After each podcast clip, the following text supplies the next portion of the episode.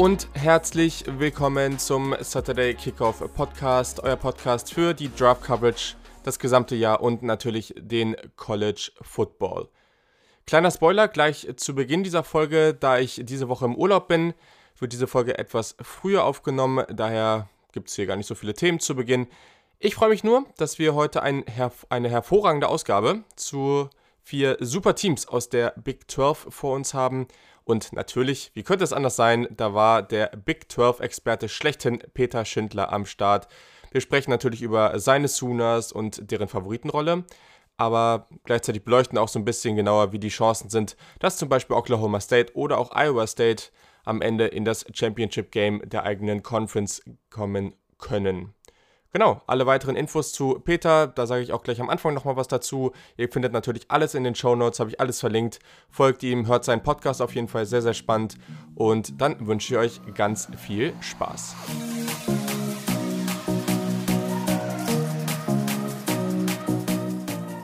Bereits angekündigt, natürlich heute auch wieder ein Gast am Start und den solltet ihr mittlerweile wirklich alle kennen. Der Peter Schindler ist wieder am Start, @grsuna auf Twitter. Alles weitere findet ihr natürlich in den Show Notes. Ihr müsst unbedingt, wenn ihr es noch nicht äh, schon lange getan habt, vor allem die College Football Fans unter euch, den Student Section Podcast von Peter anhören, weil das macht auf jeden Fall sehr, sehr viel Laune und gibt nochmal ganz andere Einblicke und andere Perspektiven, als ihr es zum Beispiel auch hier hört. Also teilweise in letzter Zeit auch mal viel Historisches und so. Das war sehr, sehr spannend. Also hört da auf jeden Fall rein und ja, ich freue mich, dass du wieder dabei bist, Peter. Ja, vielen Dank für die Blumen und für die Einladung. Ähm, ich äh, denke, dass wir heute ein besonderes Filetstück in deiner Preview-Reihe äh, Preview haben werden. Genau, also insofern freue ich mich da ganz besonders drauf. Ganz genau, ihr habt es sicherlich schon alle gesehen. Die Big 12, heute echt vier Teams in einer Folge. Ich dachte mir, wir machen das einfach mal alles in einem. Und da ist Peter natürlich der ganz große Experte hier. Erstmal großer Oklahoma Sooners-Fan und dann natürlich dadurch kommt auch irgendwo viel Wissen, viel Expertise im Bereich der Big 12. Und ich sage es immer wieder, aber auch hier natürlich, wir haben vier sehr, sehr spannende Teams natürlich auch den großen Rivalen aus Texas, aber auch Oklahoma State, die dieses Jahr vielleicht einiges ausrichten können und natürlich Iowa State. Und das ist vielleicht so ein bisschen der Underdog in dieser Reihe, aber mit denen starten wir auch gleich mal. Genau, erstmal wieder ein paar Daten zum Team. Sie kommen aus Ames in Iowa. Die Farben sind dunkelrot, dunkelrot und gold. Sie spielen wie alle Teams heute, das sage ich jetzt auch nur einmal, in der Big 12. Das Stadion ist das Jack Trice Stadium mit 61.500 Menschen, die dort reinpassen. Der Head Coach ist Matt Campbell. Der hat eine Bilanz von 26 und 25 bisher an der Uni. Offensiv spielen sie eine Spread, defensiv ist das eher so Multiple, also da sieht man sehr, sehr viele verschiedene Dinge. Prominente NFL-Spieler, muss ich sagen, ist jetzt gar nicht so spektakulär, zumindest wenn man aktuell in die Liga guckt. Da fallen zum Beispiel Spieler wie Hakim Butler oder David Montgomery auf. Und genau, so, gucken wir mal auf 2019. Äh, das war ja irgendwie schon ganz interessant, was da passiert ist. Eigentlich äh, hat Iowa State sich allgemein ganz gut gemacht in den letzten Jahren. Wie hast du denn dann äh, die 2019er Saison gesehen?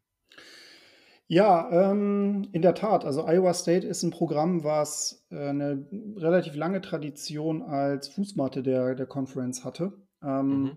Also galt halt tatsächlich eher so als Team, was, was du in der Saison ähm, definitiv schlagen musstest. Und da gab es halt auch keine zwei Meinungen. Aber das hat sich geändert. Und ähm, vor, es müssten jetzt, glaube ich, mittlerweile drei Jahre sein, ähm, als man relativ überraschend äh, Oklahoma zu Hause schlagen konnte. Team um Baker Mayfield, relativ legendäres Team. Ähm, mhm. Das war so ein bisschen der, der Punkt, wo, wo es dann wirklich nach oben ging. Genau, es war 2017 gewesen. Ähm, und letztes Jahr war man ähm, bereits vor der Saison gerankt in der Top, AP Top 25. Matt Campbell ähm, ist äh, ein Coach gewesen, der sehr begehrt war, auch unter anderem auch von sehr mhm. großen Programmen. Er war auch äh, zeitweise auch bei Ohio State im Gespräch als potenzieller Nachfolger von Urban Meyer. Und ja, 2018 wiederum war eine Saison, wo man halt neun Siege, vier, ähm, vier Niederlagen hatte. Und mit relativ großer, großen Vorschusslorbeeren ist man in dieses Jahr gestartet. Mhm. Hm, war allerdings, muss man sagen, gerade in den ersten beiden Spielen gegen Northern Iowa mit einem ganz knappen Sieg, also ein FCS-Team, und dann gegen Iowa, gegen den ewigen Rivalen aus Iowa mit einer knappen Niederlage von 17 zu 18. Ähm, ja, eher, eher nur so durchschnittlich gestartet. Ähm, nach einem Sieg gegen UL Monroe gab es dann wiederum eine knappe Niederlage gegen Baylor und das war dann auch schon so ein bisschen der Showstopper gewesen in dieser, mhm. äh, in dieser Saison der, der, Hawk, ähm, der Hawkeyes. Äh, der Cyclones, sorry. Andere, ja. Das andere Iowa-Team, genau. ähm, genau. Man muss sagen, es waren teilweise sehr überzeugende Siege auch dabei. Ähm, mhm. Also gerade so dieser Stretch TCU, West Virginia, Texas Tech, die hat man auch relativ deutlich geschlagen. Dann gab es aber auch immer wieder knappe Niederlagen, also vor allem gegen Oklahoma State mit einem Touchdown, mit einem Punkt sogar gegen Oklahoma verloren. Ähm, zum Schluss dann noch eine Niederlage gegen Kansas State. Also alles in allem, glaube ich, wäre da auch mehr drin gewesen.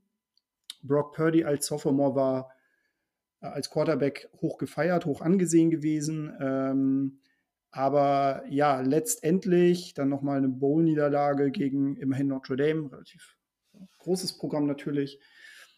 Aber ich glaube, dass man, dass man sich mehr erwartet hat und mhm. dass jetzt natürlich die, ähm, der Wunsch ist, nochmal allen zu beweisen, dass halt der nächste Schritt dann doch nochmal möglich ist, ähm, definitiv da ist und dass halt eigentlich 2020 auch nochmal so in diesem, in diesem ähm, Bereich liegen wird. Ja, ist eigentlich ganz, ganz spannend, wie schnell das jetzt auch ging. Also, um das vielleicht auch nochmal genauer zu erklären, seit dem Start der Big 12 in 1996 gewannen nur vier Iowa State Teams mehr Spiele, als sie am Ende der Saison verloren hatten. Von, und äh, Matt Campbell war bisher vier Jahre Head Coach bei Iowa State und in diesen vier Jahren war das dreimal der Fall, dass sie mit einer positiven Bilanz rausgingen. Also drei der vier Jahre, die Iowa State in der Big 12 bisher hatte, die positive, mit einer positiven Bilanz, waren unter Matt Campbell. Und du hast ja jetzt gesagt, das kam erst so in den letzten Jahren und jetzt hat man schon langsam irgendwie die Ansprüche, hier 8, 9, 10 Siege konstant rauszuhauen. Das ist natürlich schon enorm. Und wir haben schon in einigen Previews gehört, was für Top-Programme teilweise damit strugglen, wirklich diese 10 oder 9 bis 10 Siege zu holen. Also das ist schon wirklich enorm. Bevor wir aufs Team gucken, ähm, hier noch ein paar kurze Statistiken, die ich ja jetzt in letzter Zeit immer mal kurz vorher noch raushaue. Und zwar sind sie bei der offensiven Efficiency auf Platz 41, national defensiv auf 56, die Yards per Play offensiv auf Platz 17, defensiv auf Platz 44. Bei Passing Downs erlaubten sie in nur 2,6% der Fälle einen Sack. Das ist Platz 1 in der Big 12 und Nummer 3 im gesamten College Football. Also sehr, sehr stark hier in 25,5% aller offensiven Plays, also ungefähr ein Viertel, produzierten die Cyclones 10 Yards oder mehr. Das ist Platz 2 in der Big 12 und Nummer 8 national. Könnt ihr alle schon mal raten, wer auf Platz 1 in der Big 12 steht. Und ähm, ja, die Iowa State Running Backs wurden in 21,7% der Felder an oder hinter der Line of Scrimmage gestoppt. Das ist sehr, sehr schlecht und Platz 103 im gesamten College Football was dieses Team ja eigentlich so interessant macht und eigentlich auch etwas von den anderen unterscheidet, über die wir gleich sprechen, das merkt man irgendwie beim Recruiting, weil das ist ziemlich regelmäßig echt so im Durchschnitt des gesamten College Footballs. Also nicht im Durchschnitt der Power 5 Teams, sondern des gesamten College Footballs. Immer so zwischen Platz 46 und 55. Wie kannst du dir das denn erklären, dass man mit diesem Recruiting dann am Ende auch solche Saisons hier konstant raushaut? Ja, es ist definitiv Coaching. Ne? Also es gibt halt die Coaches, die also ganz grob kann man es vielleicht mal so unterteilen. Du hast halt die Coaches, die wirklich gut rekrutieren, die, die, mhm. ähm, die Recruiting-Flüsterer sind, ähm, die dann aber auch so ein bisschen darauf angewiesen sind, dass, dass sie halt wirklich diese fertigen Athleten zu sich holen. Und dann hast du natürlich die Coaches, die die Spieler weiterentwickeln. Und ähm, es stimmt, ja, also ähm, Iowa State war in den letzten Jahren oder im gesamten letzten Jahrzehnt halt wirklich stabil im, im Mittelfeld, was das Recruiting angeht. Immer wieder irgendwo so zwischen Platz ja, 50 und Platz 70. Aber gerade in den letzten beiden Jahren, also 2019 und 2020, mhm. gab es dann halt einen Sprung unter die Top äh, 50. Und das ist für ein kleines äh, Programm wie Iowa State ähm, massiver Sprung. Und ähm, man muss dann halt auch sagen, je weiter man sich nach vorne arbeitet und je besser ein, ein äh, Staff wie Matt Campbell im Grunde bietet, auch Spieler weiterentwickelt, desto besser wird so ein Programm. Man sieht es in der mhm. Big 12 relativ häufig. TCU ist zum Beispiel so ein weiteres Programm, äh, ein Programm, was zum Beispiel Texas im hart umkämpften Gebiet von Texas ähm, beheimatet ist, es aber es immer wieder schafft, Spieler noch besser zu machen. Natürlich auch darauf angewiesen ist, dass diese Spieler auch möglichst lange am College sind, dann auch ihre drei, bestenfalls vier Jahre dann auch auf dem Feld stehen. Mhm. Ähm, und dann hat man immer mal wieder so Jahrgänge, wo es halt wirklich passt. Und äh, wenn man das halt häufiger wiederholt, wenn man dann eine gewisse Kultur einbaut, man halt, spricht ja mal ganz gerne von Kultur. Ich glaube, das ist etwas, mhm. was Iowa State wirklich aufgebaut hat. Ähm, dann hat man natürlich irgendwann den Vorteil, dass diese Kontinuität sich dann halt auch wirklich auf dem Feld auszahlt und dass man dann halt auch gut und gerne dann auch mal in Oklahoma schlägt, dann auch mal wirklich eine ganze Saison mit Texas mithalten kann. Ähm, und das ist, glaube ich, so das, was, was Iowa State momentan so ausmacht. Sehr, sehr gut. Damit gucken wir dann jetzt auch mal auf die Offensive dieses Teams, die ja den einen oder anderen sehr, sehr spannenden Spieler mit sich bringt. Nun bekommt man nur fünf Starter in der Offense zurück. Das sind natürlich nicht viele. Allerdings gibt es da ein paar Jungs, die da natürlich sehr, sehr entscheidend sind. Glaubst du, dass man trotz dieser relativ geringen Zahl an, an Returnees da trotzdem einen Schritt nach vorne machen kann in diesem Jahr? Ja, das äh, glaube ich definitiv. Äh, und zwar äh, ist das Herzstück der Offense, den Namen habe ich jetzt schon, glaube ich, zwei, dreimal erwähnt, Brock Purdy der Quarterback, von dem halte ich sehr, sehr viel. Ähm, er ist einer der Top 3 Quarterbacks aus meiner Sicht in dieser Conference und er ist übers Passspiel und das ist ein wirklicher Leader aus meiner Sicht. Der hat, der ist, mhm. der ist extrem talentiert im Passspiel. Das ist wirklich ein Spieler, der könnte es auch in wesentlich größeren Programmen ähm, ganz nach vorne bringen. Und das ist, glaube ich, auch der Schlüssel, warum es, ähm, warum es auch für Iowa State dieses Jahr möglich sein wird, offensiv zu überzeugen. Brock Purdy wird jetzt Junior, hat jetzt äh, zwei volle Jahre äh, Experience als Starter bei den, bei den äh, Cyclones. Und ähm, meine Erwartung an ihn ist, dass er im Grunde jetzt nochmal Packen drauflegt, mhm. ähm, dann nochmal wirklich äh, überzeugt und ja, sich dann sicherlich ähm, nach der Saison in Richtung Draft verabschieden wird. Und zwar vermutlich auch mit ähm, ja, guten Ambitionen, denke ich mal.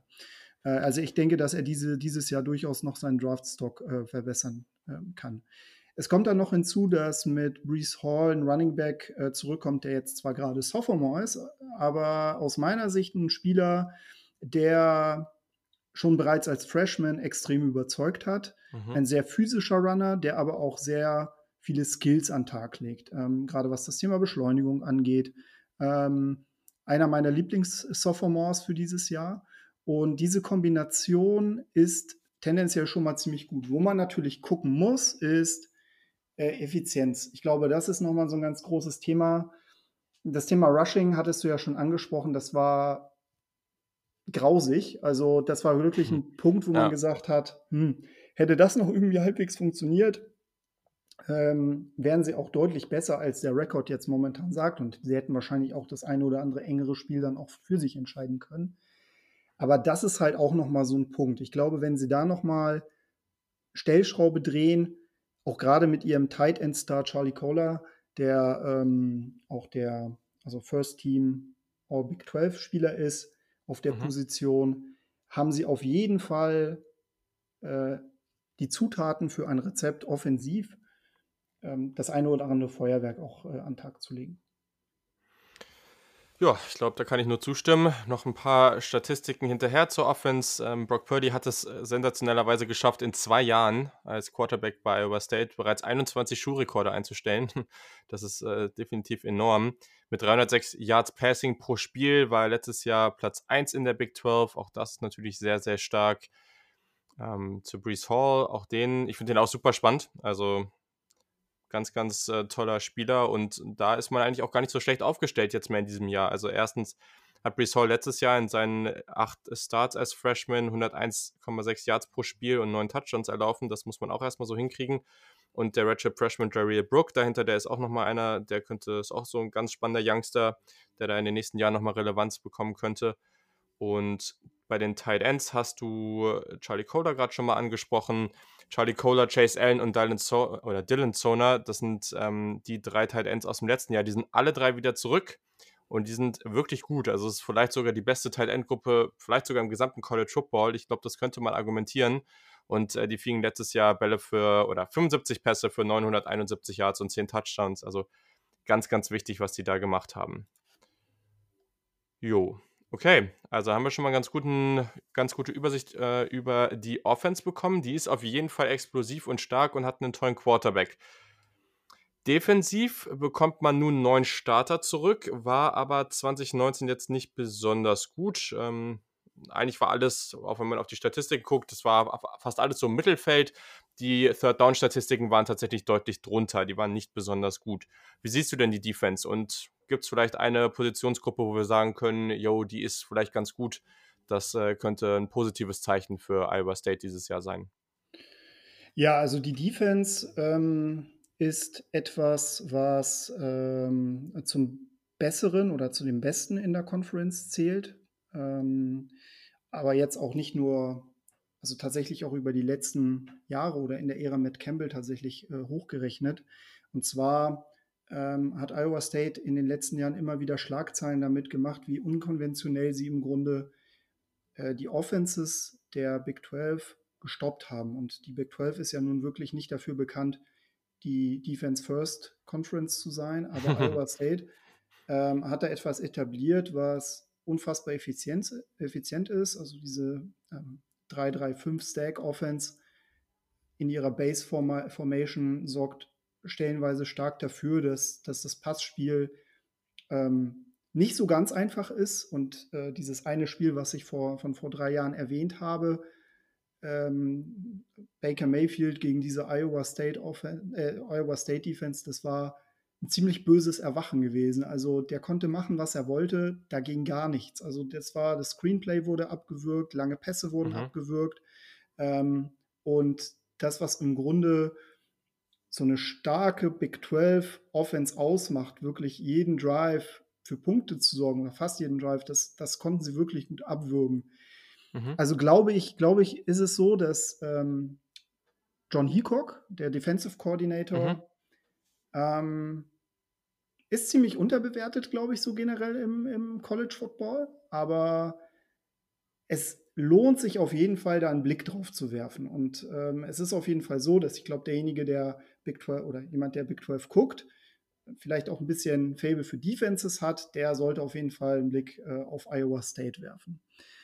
So ganz generell ähm, ist es so, dass ja, die letzte Saison war, muss man sagen, stellenweise mittelmäßig, klar. Mhm.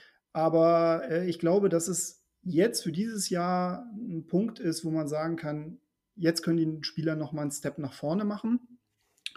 Und ähm, wenn ich jetzt auf eine bestimmte Positionsgruppe gucke, also ich glaube so, dass, dass gerade so die Linebacker für mich äh, durchaus, ähm, also die Front generell, dass die für mich halt ähm, mhm. durchaus ein Faktor sein, sein kann ähm, Mittellinebacker ähm, Orion Vance zum Beispiel.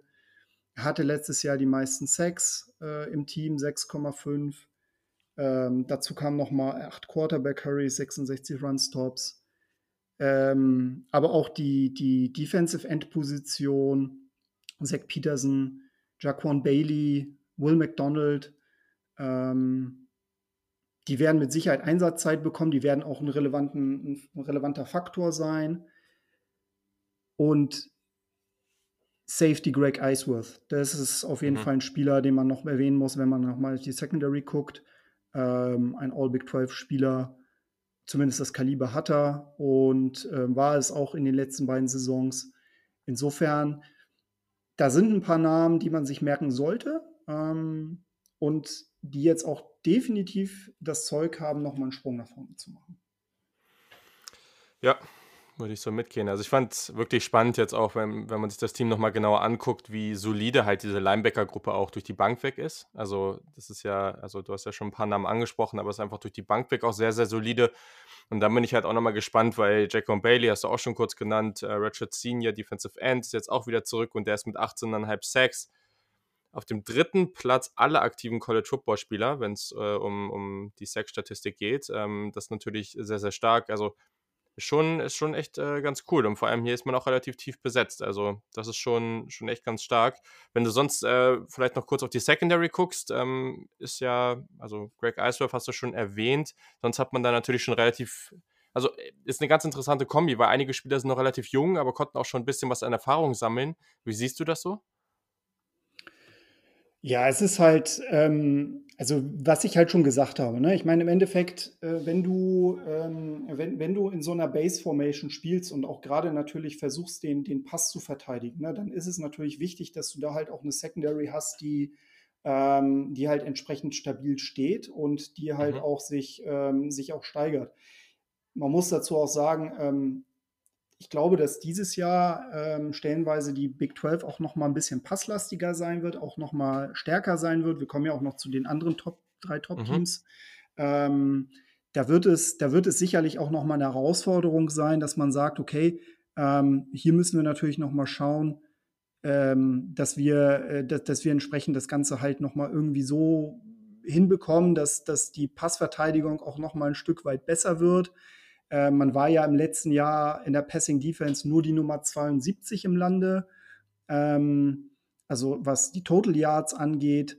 Aber man hat zumindest, ähm, was die Yards per Attempt angeht, bei 6,8 war man auf Nummer 39. Ich glaube, dass man ganz grundsätzlich, was das angeht, ähm, definitiv nochmal das Potenzial hat, äh, da auch alleine wegen der, mh, hm, also diese Regression, oder es wird halt keine Regression sein, es wird eher eine Progression sein. In die, in die Richtung, mhm. denke ich mal, wird es halt schon gehen, ähm, weil man halt auch nicht so gut gespielt hat, äh, dass es halt irgendwie nach Regression riecht. Ich glaube, dass man da halt noch mal ein Stück weit nach vorne gehen wird und es spricht ja auch viel dafür. Returning Production in der Defense ist ja nicht ohne.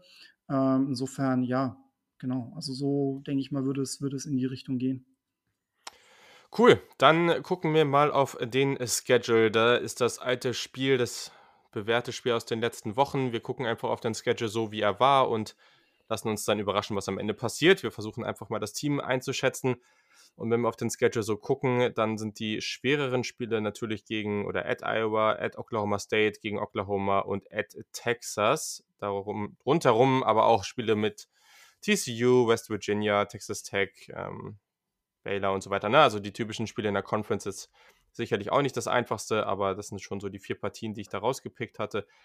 Ich kann mir schon vorstellen, dass man hier wieder 8, 9 Siege holt. Also das finde ich jetzt nicht äh, unrealistisch und dann kommt es halt drauf an, wie man in den Spielen gegen die anderen drei Teams performt, die wir heute besprechen. Aber also ich würde am Ende nochmal, können wir ja nochmal sagen, wie wir die vier Teams ranken würden, aber grundsätzlich ähm, hat man da sicherlich auch überall eine Chance, weil letztes Jahr schon so und 8, 9 Siege finde ich schon durchaus realistisch. Ja, auf jeden Fall. Da gehe ich mit. Äh, ich glaube, das Win Total 7,5, was irgendwie die Wettanbieter sagen. Äh, da gehe ich mhm. over. Ähm, gut, ist klar, also das Spiel at Iowa wird, wird wohl nicht stattfinden, ähm, weil ja auch die Big Ten auch schon gesagt hat, dass sie ja. Conference Only spielen wollen. Ähm, aber auch, genau, also ich, ich halte die für ein ziemliches Dark Horse und die werden da mhm. in der Conference ähm, nicht auf die leichte Schulter genommen werden. Davon, davon gehe ich aus. Und acht, neun Siege ist, ist auf jeden Fall im Bereich des Möglichen. Ja, dann bewegen wir uns jetzt zum, äh, wahrscheinlich ja, schon zum Highlight dieser Folge nach Norman, Oklahoma zu den Oklahoma Sooners die von ihren Farben mit dem Crimson and Green im Gaylord Family Oklahoma Memorial Stadium spielen. Da haben 82.112 Menschen Platz. Head Coach ist und sollte eigentlich allen bekannt sein, Lincoln Riley, der ist 36 und 6 als Oklahoma Sooners Head Coach. Offensiv, ja, spielt man so diese Air Raid Version, die Lincoln Riley da so bekannt gemacht hat. Defensiv eine 4-2-5. Und äh, ja, bei den prominenten NFL-Spielern ist das ein bisschen eine andere Nummer als bei Iowa State. Nämlich hier kann man, könnte ich jetzt wahrscheinlich die restliche Folge mit Spielern füllen. Also viele bekannte Spieler, unter anderem natürlich Kyler Murray, Baker Mayfield, Mark Andrews, Orlando Brown, Marquise Brown, CD Lamb, Didi Westbrook, Trent Williams, Sterling Shepard, Adrian Peterson und so weiter und so fort. Das ist auf jeden Fall eine richtig ordentliche Mannschaft. Und Oklahoma war in, letz in der letzten Zeit natürlich sehr, sehr stark. Ja, letztes Jahr war auch wieder ganz gut. Man konnte den fünften Big 12-Titel in Folge gewinnen. Und ja, das mal erzählen, wie du letztes Jahr so gesehen hast. Ja, also es war eine durchweg äh, positive Saison. Ähm, man hat zum dritten Mal hintereinander die Playoffs erreicht. Man hat äh, zum fünften Mal hintereinander die Big 12 gewonnen. Also wenn man das so aufzählt, dann ist das schon, dann ist das schon eine, eine ganz positive Saison. Aber, und ich glaube, da ähm, spricht da auch nicht nur der Fan aus mir. Ich glaube, die Erwartung in Oklahoma oder bei den Sooners ist halt, dass man halt auch mal einen Schritt weiter macht. Und wenn man dreimal hintereinander die Playoffs erreicht hat und dann leider keinen Sieg in den Playoffs ähm, zustande gebracht hat, dann, dann ist das schon irgendwo enttäuschend. Mhm. Ähm, man ist 2019 so ein bisschen natürlich in der Erwartung reingegangen. Also diese Erwartung ist mit Lincoln Riley eigentlich immer da, eine besonders starke Offense äh, aufs Feld zu bringen. Ist man aber immer eine andere. Das war der dritte Transfer-Quarterback, der Lincoln Riley da mhm. beglückt hat. Ähm, Jalen Hurts, der aus Alabama gekommen ist, da war von vornherein klar, das wird eine andere Offense werden, weil Jalen Hurts jetzt nicht der absolut beste Passer von den drei oder von den beiden Quarterbacks war, die davor waren, Baker Mayfield mhm. und Kyler Murray. Ähm, man hatte eine vergleichsweise junge O-Line. Ähm, aber auf den Skill Positions war man gut aufgestellt. Ähm, CD Lamb, das äh, Running Back Core, was äh, eigentlich immer sehr, sehr gut bestückt ist. Aber die, das ganz große Fragezeichen lag tatsächlich in der Defense, die in den Jahren zuvor im Grunde eigentlich der Grund war, warum die Sooners kein Playoff-Spiel gewonnen haben, weil diese Defenses unfassbar schlecht waren. Und zwar nicht schlecht im Sinne der Big 12, sondern im, ganz schlecht im Sinne des College Football. Also mhm. man muss sich das so vorstellen, in vielen Kategorien halt wirklich irgendwie 120 und schlechter gerankt von 130 Teams. Und mhm. das ist für so ein Team, was halt auch wirklich gut rekrutiert, einfach unglaublich bitter. Äh, man hat dann 2018 ähm, dann einen, einen äh, Defensive Coordinator geholt, Alex Grinch, dessen ähm, ja, dessen Expertise hat im Grunde sofort gewirkt. Also man hat äh, diese Defense auch äh, sehr, sehr stark gemacht. Ähm, man, man hat sich dann wieder verbessert in vielen Kategorien, aber es reichte halt nicht aus. Und ähm, auch wenn es für die Big 12 gereicht hat, weil man da auch diese Shootouts gewinnen konnte, bis 28 zu 63 gegen LSU hat Bände gesprochen. Mhm. Ähm, diese sieben Touchdowns in einer Halbzeit von Joe Burrow haben Bände gesprochen und ich glaube, dass ähm, da auch jedem Sooners-Fan klar ist, dass da noch ein weiter Weg zu gehen ist. Ähm, nichtsdestotrotz ist es so, dass man gerade durch diese Konstellation in der Big 12, dass man ähm, halt immer mal wieder eine Niederlage hat, aber dass man wirklich auch so das Schicksal auch mehr oder weniger in eigenen Hand hat, dass ähm, Konkurrenten stellenweise schwächeln führt es dazu, dass Oklahoma in den letzten Jahren halt auch immer relativ einen geraden Pfad in Richtung Playoffs hatte. Und das kann sich auch dieses Jahr wieder so zeigen. Ja, das ist auf jeden Fall sehr, sehr treffend, wie ich finde. Und ja, war auf jeden Fall wieder eine spaßige Saison. Etwas anders von der Offensive, aber was du gerade auch schon besprochen hast, ähm, bezüglich Offense und Defense, das kann man jetzt auch nochmal ganz gut in den Statistiken sehen ja, offensiv war eigentlich alles gut. Also offensive Efficiency war Platz 4, offensive Explosiveness, also Yards per Play waren Platz 1, Finishing Drives war offensiv Platz 2 in, in national. Alles sehr, sehr gut. Aber wenn man da auf die defensive Efficiency guckt, die war Platz 55, Yards per Play war Platz 63 und dieses Finishing Drives, da war man defensiv sogar auf Platz 106. Da passt ganz gut die Statistik, dass gegnerische Offensiven äh, eine Red Zone Scoring Rate von 93,7% gegen die Sooners hatten. Damit liegt man auf äh, Platz äh, 128, wenn man darauf nochmal guckt. Und ähm, ja, aber was wiederum sehr, sehr positiv ist, in 20,5% aller Rushing Plays konnten sie für 10 oder mehr Yards laufen. Das ist der beste Wert im College Football. Und auch von allen offensiven Snaps konnten sie 29% zu 10 oder mehr Yards bringen. Auch das ist der beste Wert national. So, gucken wir nochmal ganz kurz aufs Recruiting. Das finde ich extrem spannend, weil eigentlich ist man da ja in den letzten Jahren auch wieder, ich sage mal, sehr gut gewesen. Jetzt nicht Elite, aber man war sehr, sehr gut. Also, es war Platz 9, Platz 6, Platz 11, jetzt steht man auf Platz 13 13 für 2021. Und es spiegelt für mich das auch irgendwo wider, weil man hat jetzt mit, über den sprechen wir natürlich gleich noch, Spencer Rattler, Redshirt Freshman, das war der 2019er ähm, Number One Quarterback in seiner Recruiting Class. Nun hat man auch das Commitment von Caleb Williams bekommen, der Nummer 1 äh, Quarterback der 2021er Klasse. Äh, man ist nun momentan wohl auch in einer ganz guten Position, den Nummer 1 Quarterback von 22 zu bekommen, aber da muss man noch mal ein bisschen abwarten, wie sich das alles entwickelt. Also das ist ja alles schon sehr, sehr stark, was man gerade auf der Position so an Talent bekommt trotz alledem ist das Recruiting-Ranking ja wirklich gut, aber halt nicht ganz, ganz weit oben mit dabei. Und irgendwie kommt das eben auch dadurch, dass man vielleicht nicht ganz dieses defensive Talent ähm, reinbekommt, was andere Unis eben in der SEC oder eben auch Ohio State und so weiter bekommen. Wie siehst du denn das Ganze? Also bist du da grundsätzlich positiv, was das Recruiting angeht, oder hast du da auch deine kritischen Aspekte?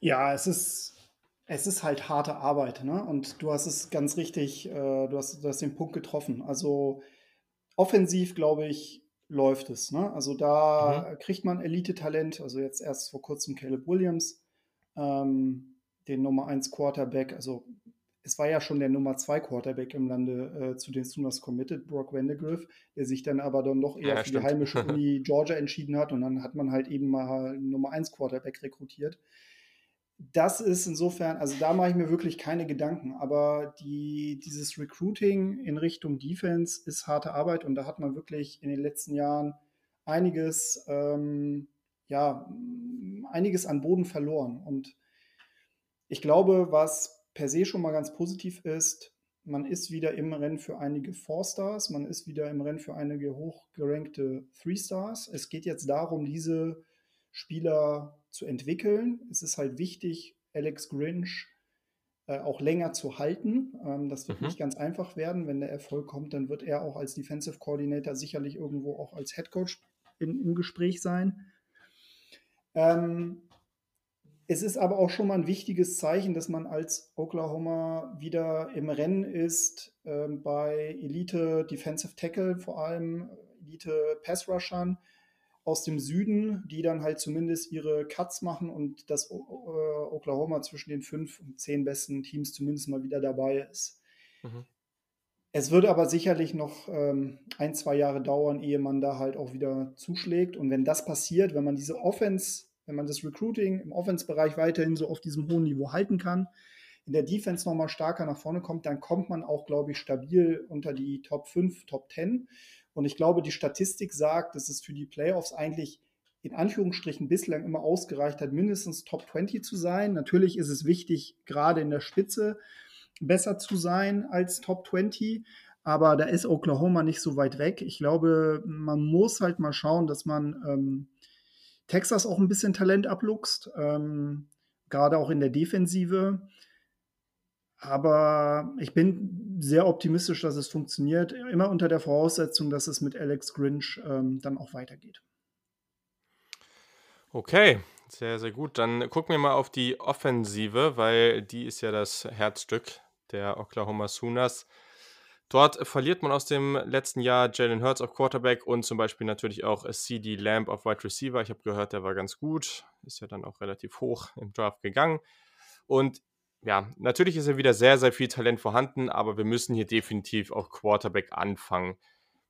Ich habe jetzt hier und da auch mal gelesen, dass es vielleicht noch gar nicht so 100% äh, geregelt ist, dass Spencer Rattler am Ende starten wird, aber würde mich jetzt mal interessieren, ob du da noch irgendeine Art von, ja, weiß nicht, äh, Camp Battle oder irgendwas siehst, wo, wo Tanner Mordecai, der andere, der Ratchet Sophomore, der auch ein, auch ein talentierter Spieler ist, keine Frage, aber dass der da irgendeine Chance noch hat. Ja, diese, ähm, diese Quarterback-Battles unter äh, Lincoln Riley sind ja mittlerweile schon legendär. Ne? Also ähm, mhm. er ist ja eigentlich immer in eine Saison gegangen, wo es halt eine relativ klare Nummer 1 gibt, vielleicht bis auf sein erstes Jahr mit, mit Baker Mayfield. Aber äh, die Jahre darauf war es eigentlich immer klar, dass es Nummer 1 Starter gibt, aber er hat das halt immer so verkauft, dass es ein Quarterback-Battle mhm. gibt im, im Camp. Ähm, das wird dieses Jahr auch so sein. Ähm, warum auch nicht? Also, äh, du hast schon gesagt, Tanner Mordecai ist, ist, ist, ein guter, guter Quarterback, ein solider Quarterback, hatte auch letztes Jahr schon seine Snaps bekommen, zwischen, zwischenzeitlich. Mhm. Aber ähm, es, stellt sich für mich, für mich persönlich stellt sich diese Frage nicht. Äh, Spencer Rattler wird der Starter sein. Und ähm, er ist halt einfach, er ist halt einfach das ultimative Talent. Ich glaube, er wird auch das, der Quarterback sein, der mit dem höchsten Vorschusslorbeeren im Grunde ähm, reingehen wird. Und ähm, er wird auch diese Offense im Vergleich zum Vorjahr auch massiv verändern, weil er halt ein wesentlich stärkerer Passer ist, weil er auch ein viel stärkerer Deep Ball Passer ist. Ähm, er ist halt einfach mehr so dieser, mh, hm, ja, er ist halt mehr so dieser Cocky-Typ so, ne? Der, der, der mhm. provoziert mhm. halt gerne. Der kann man, glaube ich, so vom Charakter her schon so ein bisschen mit, mit Baker Mayfield vergleichen. Sehr kompetitiv, kompetitiver Typ, auch ein, durchaus mal so als, als Lautsprecher ähm, wahrgenommen, aber ähm, ja, das Talentlevel lässt da eigentlich keine Zweifel äh, zu, dass, dass er der Starter wird 2020. Ja, sehr spannend. Also ich würde da, glaube ich, mitgehen. Es wäre schon sehr enttäuschend, wenn er das nicht äh, gewinnen würde, das, das Battle in Anführungszeichen. Und ich glaube, die Erwartungen sind da auf jeden Fall sehr, sehr groß an ihn. Wenn wir auf den Rest der Offense gucken, wie siehst du denn so die Skill-Position-Spieler um ihn herum? Also auf Running Back hat man jetzt äh, Trey Sermon noch als äh, Transfer an Ohio State verloren. Da wird jetzt äh, Kennedy Brooks weiterhin starten. Natürlich auf Wide Receiver verliert man ein paar Spieler. Da ist es natürlich auch sehr, sehr ärgerlich, dass ähm, Jaden Hazelwood sich verletzt hat. Der wird dann ja wahrscheinlich erst, ähm, wenn überhaupt, aber nach ein paar Spielen in der Saison dann eingreifen können. Ähm, genau das gleiche ist irgendwie auch mit Grad Transfer Theo Howard, der von UCLA gekommen ist. Der hat sich an der Achillessehne verletzt, irgendwie gleich eine Woche nachdem er diesen Transfer verkündet hat oder so ganz, ganz ärgerlich. Also, wie siehst du denn die Skill-Position-Spieler um ähm, Spencer Rattler herum? Ja, also beim Running Back Core braucht man sich da, glaube ich, ähm, da braucht man nicht, nicht lange drum rumreden. Das ist halt einfach zu gut besetzt und ich glaube, einen Trey Sermon-Abgang wird man auch locker verkraften können.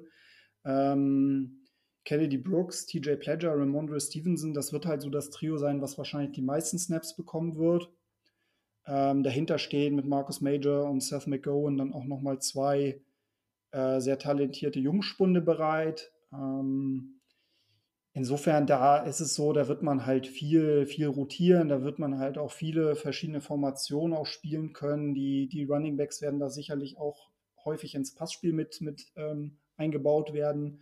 Und ich glaube, das wird halt auch sein müssen, weil auch wenn das Receiving Core extrem talentiert ist, man hat halt ähm, dann doch einiges an, an ähm, ja, mm, einiges, was man halt ausgleichen muss. Also mit Charleston mhm. Rambo ist der Nummer, der potenzielle Nummer 1 Receiver äh, startklar. Ähm, er wird als, als Senior ähm, an Start gehen und ja, ich denke, dass er wohl das, das Gros der, der Targets bekommen wird.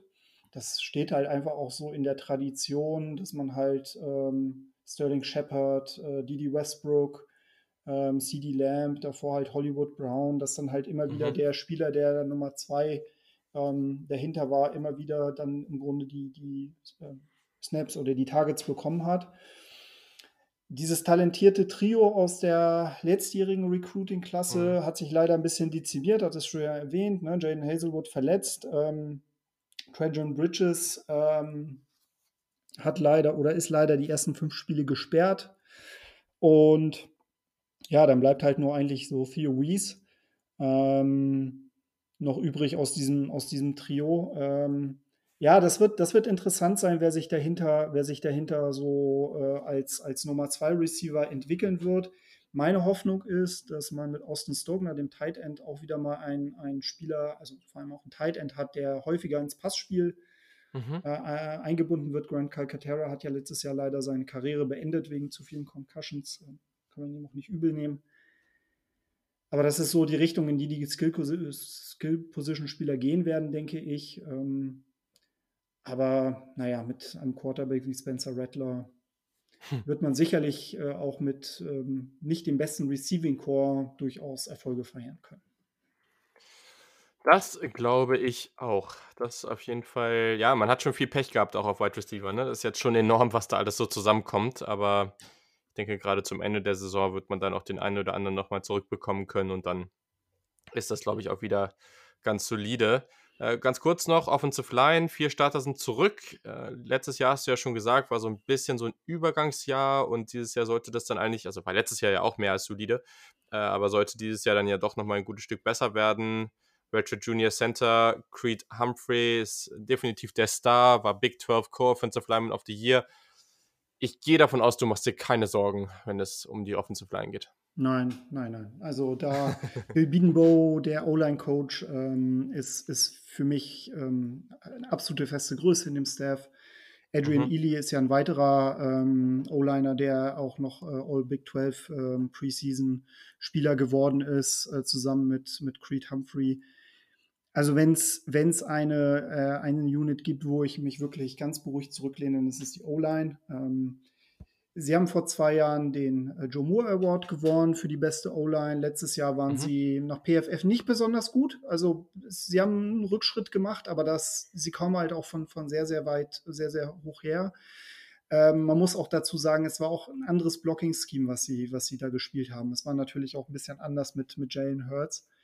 Mhm. Wenn sie sich jetzt aber in Richtung Pass Protection äh, wieder mehr orientieren können, dann ähm, mache ich mir da wirklich wenig Sorgen und äh, es ist so, Oklahoma schafft es immer wieder, auch gerade auf der Position, sehr, sehr gut zu recruiten. Auch jetzt in diesem Jahr wieder mit dem Nummer 1 und Nummer 2 Guard im Land. Also die Pipeline funktioniert.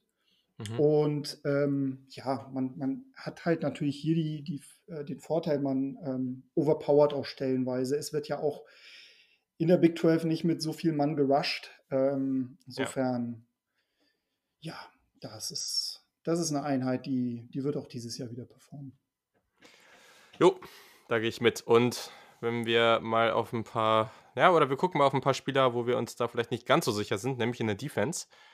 Da kommen neun Starter zurück. Das ist ja erstmal ganz positiv. Und ja, also es, es gibt schon überall so ein paar, paar Jungs, die, die durchaus interessant sind, aber man muss natürlich auch einiges ersetzen. Wir können ja mal kurz mit der D-Line anfangen. Ähm, Junior Ronnie Perkins ist natürlich echt richtig spannend. Also so ist echt ein potenzieller Star, aber ich hatte jetzt auch gelesen, der kann ja auch, oder es könnte potenziell sein, dass der erstmal suspendiert ist. Weißt du, wie es damit aussieht? Ja, der ist suspendiert. Das ist ähnlich wie okay. ähm, Trajan Bridges erstmal die ersten fünf Spiele suspendiert mhm. und das ist schlecht. Das ist wirklich schlecht aus, aus Sicht der Sunas, weil er halt ein unfassbar ähm, unfassbar guter Passrusher ist. Und das ist halt das, was den Sunas jetzt auch wirklich ähm, fehlen wird. Mhm. Ähm, die Line generell ist so ein bisschen das Sorgenkind. Und naja, also man kriegt zwei Juco-Spieler dazu, Perrion Winfrey unter anderem, aber ja, wer mal Last Chance U geschaut hat, ne, der weiß, das, das kann halt eine Wunder, das ist halt eine Wundertüte, ne? Das kann halt funktionieren, ja. muss aber nicht. Ähm, ich bin sehr gespannt. Mit Neville Gillimore verliert man ja auch einen ziemlich ja. guten Spieler in die NFL. Dann kommt ja auch noch hinzu, dass ähm, ähm, Kenneth Murray als, als Star-Linebacker, der ja auch immer wieder als Blitzer eingesetzt wurde, ähm, auch weg ist. Ja, das ist, äh, das ist eine Wundertüte. Also ich sehe die, diese Defense tatsächlich als eine Art Wundertüte. Mhm. Jetzt natürlich ein bisschen schwerer einzuschätzen, weil sie halt nicht von ganz unten kommen. Ähm, aber ja, ich glaube, man muss halt schauen, die Line muss irgendwie funktionieren, auf jeden Fall. Ich glaube, dass man auf Linebacker noch ganz gut aufgestellt ist mit Deshaun White mhm. äh, als potenzieller, ähm, ja, als, als, als potenzieller Nachfolger für, für, für Kenneth Murray. Naja, und dann halt die Secondary, ne? Also wenn es halt wirklich, ähm, wenn es halt wirklich irgendwie eine Schwachstelle gibt in diesem Team, dann ist es halt häufig die Secondary die ja. halt einfach so overmatched ist gegen große Receiver. Die Safeties gefallen mir eigentlich immer noch ganz gut mit Darian Turner-Yell und ähm, Pat Fields. Die sind mhm. jetzt beide Junior, ähm, haben auch als, als ähm, Sophomore ganz gut gespielt. Man hat es auch stellenweise gesehen im Spiel gegen LSU, als äh, Darian Turner-Yell ausgefallen ist, was er dann doch extrem gefehlt hat. Mhm.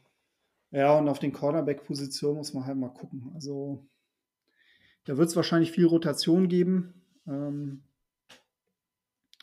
ich will mich da jetzt aber auch nicht zu sehr festlegen, weil es halt einfach auch zu unberechenbar ist in Bezug auf letztes Jahr. Da wurde auch viel rotiert und ähm, da wurde halt auch viel hin und her geschaut. Stellenweise war es auch so, dass ähm, Trajan Bridges, äh, der ja eigentlich Wide Receiver ist, dann auch nochmal als DB ran sollte. Ich meine, noch als Safety. Das wurde dann aber überworfen.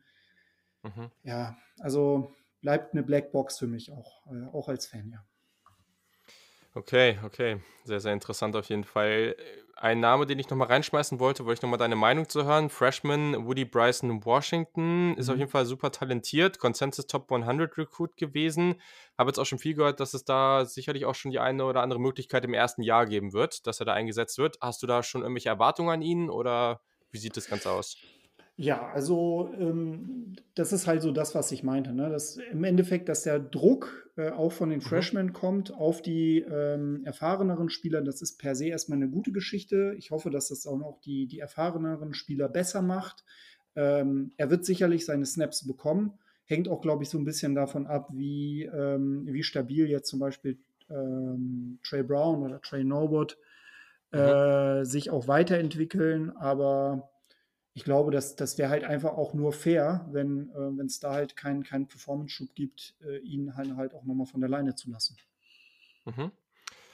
Gut, dann gucken wir mal auf den Schedule. Schwere Partien sind zu Beginn der Saison sicherlich gegen Tennessee und dann in der Mitte der Saison hat man hintereinander Texas, Iowa State und Oklahoma State. Nicht besonders leicht, würde ich sagen.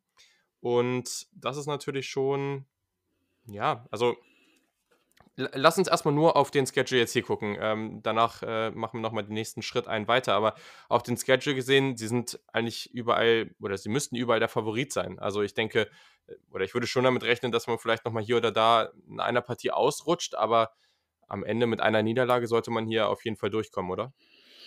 Ja, also wenn man so einmal nur die, die Gegner durchgeht, definitiv. Aber ich musste ganz ehrlich sagen, und da muss ich auch meine Fanbrille nochmal aufsetzen, das ist ein absoluter Kack-Schedule aus meiner Sicht.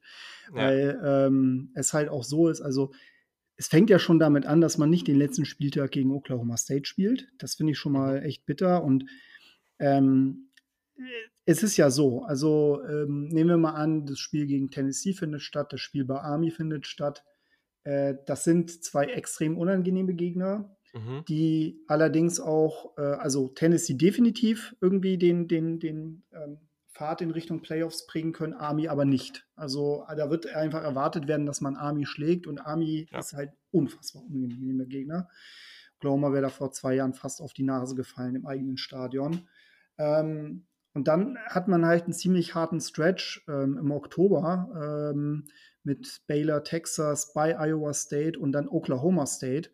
Ähm, und dann nochmal auswärts TCU. Also der Oktober wird richtig krass werden. Und wenn mhm. da halt eine oder zwei Niederlagen dabei sind, dann wirst du da auch nicht mehr, nicht mehr dich groß ähm, nach vorne retten können, weil der November halt einfach aus at West Virginia, Kansas State, Kansas und dann nochmal bei Texas Tech besteht. Und at Texas Tech ist halt auch nochmal als letzter Gegner auswärts so das Undankbarste, was du haben kannst in der, in der äh, Big 12.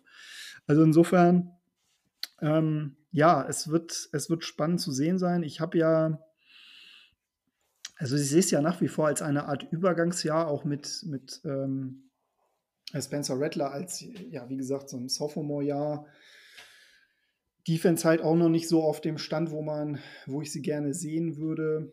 Ähm, also es sind sogar zwei Niederlagen drin. Äh, aber es ist, äh, also momentan würde ich tatsächlich 11-1 wetten. Mhm. Ähm, und ich glaube, dass der, dass der Weg äh, zur Big 12 Championship definitiv über Oklahoma geht. Aber äh, es ist halt nicht gesagt, dass, äh, dass sie das halt auch so locker durchbekommen, wie, wie es in den letzten Jahren der Fall war. Okay, ja, weil, also ich meine, letztes Jahr gegen LSU hast du ja schon mal kurz angesprochen, 63 Punkte zugelassen, 693 Total Yards. Also, also dieses Jahr würdest du auch sagen, ist noch nicht das Jahr, wo man jetzt sagen kann, okay, die Defense kann vielleicht auch den nächsten Schritt gehen, dass man ja in solchen Duellen, wenn man das zum Beispiel ins Playoff schafft, da dann, dann wieder mithalten kann. Also die Offense ist natürlich sehr, sehr wichtig dabei und wir wissen alle, Offensive ist schon auch nochmal einen Tacken wichtiger und Oklahoma lebt seit Jahren sehr, sehr weit oben im College Football von dieser Offense. Aber gleichzeitig geht man dann in solchen Spielen auch mal hier und da unter. Also ähm, würde sagen, da würdest du eher aufs nächste Jahr verweisen und denken, dass es da besser wird. Ja, ja. Also okay. ähm, das, das, das glaube ich schon. Ähm, man wird da wahrscheinlich auch noch mal ein bisschen reloaden können. Man wird dann auch noch mal ein etwas erfahreneres, hoffentlich auch gesünderes Receiving Core haben. Mhm. Man wird halt nach wie vor ein ziemlich gutes Running Back ähm, Core haben. Man wird wahrscheinlich eine etwas unerfahrenere O-Line haben, aber das glaube ich kann man gut wettmachen. Und was halt ganz wichtig ist, wie gesagt, die Puzzlestücke in der Defense werden sich dann wahrscheinlich auch ein bisschen mehr zusammensetzen. Ähm, insofern, ja, 2021 vermutlich das, das Jahr, wo ich eher darauf wetten würde, nochmal einen Sprung nach vorne zu machen. Okay, sehr spannend. Also ich muss wirklich sagen, ich erwarte von Spencer Rattler, also nicht im Sinne von, er muss das schaffen, aber einfach, was ich denke, was passieren wird. Ich, ich halte den für unglaublich talentiert, wie du es eben auch schon gesagt hattest. Und ich glaube, dass der schon ziemlich schnell äh, auf so ein Niveau, zumindest auf College-Niveau, also mhm. also in, in, den Sphären von, von Mayfield und Murray agieren wird. Also ich glaube, die Offense, die Receiver sind leider so ein bisschen so ein Downer. Also da muss man jetzt echt mal abwarten, was passiert. Aber ich könnte ja. mir trotzdem vorstellen, dass Spencer Rattler nächstes Jahr schon irgendwie um den Heisman mitspielt, dass der ab nächstem Jahr wirklich ganz, ganz weit oben in, im Quarterback-Ranking des College Footballs stehen wird. Also ich halte sehr, sehr viel von ihm und bin da mal wirklich gespannt. Aber ja, ich glaube, da sehe ich auf jeden Fall eine ganz, ganz große Zukunft für ihn und die Sooners dann auf jeden Fall in den nächsten paar Jahren. Mhm. So, anderes Team in Oklahoma sind die Oklahoma State Cowboys und die sind vor allem nächstes Jahr sehr, sehr spannend, weil da, ich glaube, da guckt man auf keinen Fall weiter in die Zukunft, denn da ist äh, 2020 das Jahr schlechthin und warum, das werden wir jetzt nochmal genauer analysieren. So, die kommen aus Stillwater in Oklahoma mit ihren orangen und schwarzen Farben. Ähm, das Stadium oder Stadion ist das Boone Pickens Stadium mit 60.218 Zuschauern. Head Coach ist Mike Gundy. Sie spielen eine Air Raid. Das Defensivsystem ist die 4-3 und die prominenten NFL-Spieler sind Jungs wie Justice Hill, Russell Okung, Blake Jarvin, Mason Rudolph, James Washington oder auch Chris Carson. Ja, 2019 war auch hier durchaus okay, auch wenn man am Ende das Bowlgame gegen Texas AM knapp verloren hat. Wie hast du sie denn im letzten Jahr wahrgenommen? Hatten ja auch leider ein bisschen häufiger mit Verletzungen zu kämpfen. Ja, ich glaube, das, das war so der Killer äh, bei denen, mhm. weil es halt einfach auch wirklich dann die, die besten Spieler auch stellenweise erwischt hat. Ähm, ja, Oklahoma State macht, ähm, macht grundsätzlich unter Mike Gundy, glaube ich, einen sehr, sehr guten Job. Ähm, man muss dazu erwähnen, es ist halt wirklich ein, ein kleines Programm im Vergleich, ähm, was aber durch Kontinuität äh, lebt und in den Jahren 2015, 2016, 2017 zum Beispiel haben sie auch nur drei Spiele verloren. Ähm, jetzt haben sie natürlich ein bisschen das Pech, dass äh, sie immer im Schatten von Oklahoma stehen. Also die mhm. Bedlam-Bilanz gegen Oklahoma sieht grausig aus aus äh, Sicht von Oklahoma State. Aber, und das muss man halt immer wieder erwähnen, es sind in den letzten Jahren noch mal wieder viele knappe Spiele dabei gewesen. Ähm, nichtsdestotrotz, also was man halt auch definitiv sagen muss, ist, das Weiterentwickeln von, von Spielertalenten äh, ist die große Stärke bei Oklahoma State. Und sie finden halt immer wieder Talente, die dann halt aus dem Nichts kommen und ähm, mhm. dann echt überzeugen. Und da ist Chuba Hubbard der Running Back, da ich glaube nur Einnahme von vielen, ähm, der äh, im letzten Jahr über 2000 Yards erlaufen ist, also der Top Rusher im, im College Football war. Ähm, generell ist es so, äh, Oklahoma State schafft es immer wieder, Spiele knapp zu halten. Ähm, er schafft es aber auch immer wieder in der Conference, sich Niederlagen zu gönnen, wo, wo man sich denkt, okay, was ist denn jetzt hm. passiert? Äh, letztes Jahr zum Beispiel gegen Texas Tech, ähm, das waren 35 zu 45, was halt irgendwie sehr, naja, also es war schon ziemlich, ziemlich seltsam, dass man das verloren hat. Ja. Ansonsten waren es halt nur Niederlagen, nur Niederlagen in Anführungsstrichen gegen Texas, gegen Baylor und gegen Oklahoma. Und das kann sich eigentlich sehen lassen.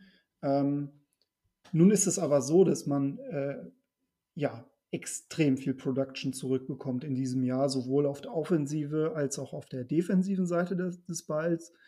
Und dann halt noch hofft, dass man halt, wie gesagt, verletzungsfrei bleibt, weil Tylen Wallace als Wide Receiver, Spencer Sanders als Quarterback, die sind halt unfassbar talentiert. In Kombination mit Chuba Hubbard hat man dann ein Trio, was ähm, sehr hoch antizipiert ist, wo ich auch als Oklahoma-Fan sehr gespannt bin, wie, wie die sich mhm. halt auch in diesem Jahr zeigen. Und sie sind aus meiner Sicht Mitfavorit auf den Conference Sieg. Ja, das ist doch schon mal 'ne Ansage. Also, ich glaube, wir sprechen hier wirklich über ein sehr, sehr interessantes Team und es ist vor allem ultra spannend, dass also, wenn man jetzt auf die letzte Folge guckt, da haben wir über Louisville gesprochen und da haben wir auch über so 'n Trio auf den auf Quarterback, Running Back, Wide Receiver gesprochen, das sehr, sehr stark ist. Und da ist jetzt echt die Frage, welches da eigentlich besser ist. Also, ich glaube, wenn man auf äh, Wide Receiver und ja, Wide Receiver finde ich sogar schon schwer, aber wenn man auf Running Back guckt, da muss man dann schon sagen, dass ein Chuba Hubbard dann natürlich schon nochmal auf einem anderen Level ist, ähm, einfach auch erfahrener als ein Javon Hawkins, aber das ist natürlich schon jetzt hier vielleicht echt nochmal eine Stufe drüber und sehr, sehr stark. Diese Diskrepanz, und da ist es, glaube ich, auch ganz interessant, wenn wir gleich auf die Defense dann auch nochmal gucken. Letztes Jahr war man bei den explosiven Plays, also Yards per Play, äh, auf Platz 20, offensiv, defensiv auf 81, also schon eine ordentliche Diskrepanz da.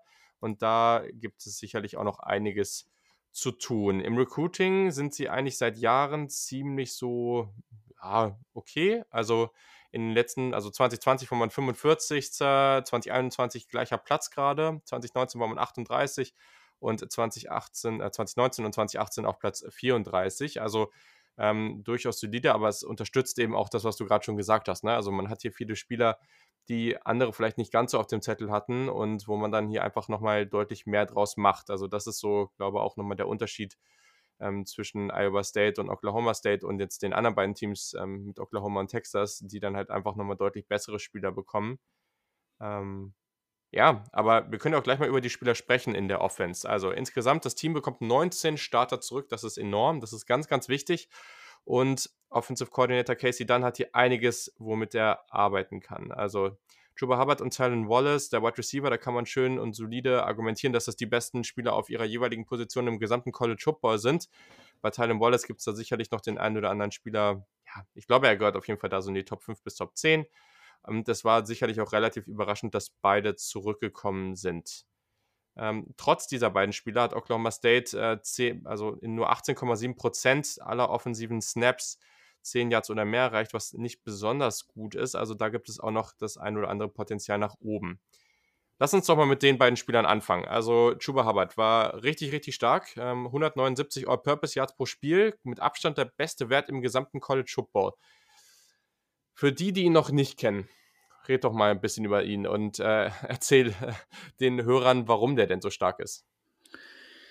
Ja, also es ist halt einfach ein ähm, absoluter, absoluter Athlet und ähm, man muss dazu sagen, also diese 2094 Rushing Yards, die er erreicht hat, ähm, also er ist ja über alle Distanzen, 20 plus Yards, 30 plus Yards, 40 plus ja, Yards, 50, ja. 60, 70, 80, 90, überall war er Nummer 1 und das ist halt einfach, ähm, also das ist wirklich ein geborener Running Back. Ähm, man muss dazu auch sagen, ich glaube, dass es als Running Back in der Big 12 gar nicht, gar nicht so schlecht, dass es sich da gar nicht so schlecht lebt, einfach aus der Tatsache heraus, dass man natürlich in Spread-Formationen spielt, die eigentlich auf Passspiel ausgelegt sind, die Boxen vergleichsweise äh, dünn bestellt sind und man natürlich wesentlich viel Platz hat, da zu laufen. Ähm, ich, ich, hatte ja vorhin Iowa State erwähnt, die ja sehr viel in Richtung ähm, Passplays äh, spielen.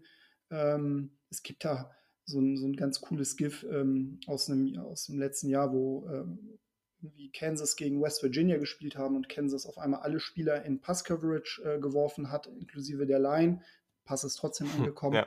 Also so ungefähr muss man sich das vorstellen.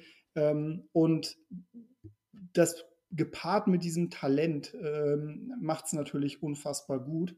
Muss man dazu aber auch noch erwähnen, dass äh, das für, für Oklahoma State-Fans eine unfassbar ähm, ja, unruhige Offseason war. Es hat ist dazu gekommen, dass ja zum einen es dieses Versuch gab der US-Regierung, ausländische Studierende äh, des Landes zu verweisen.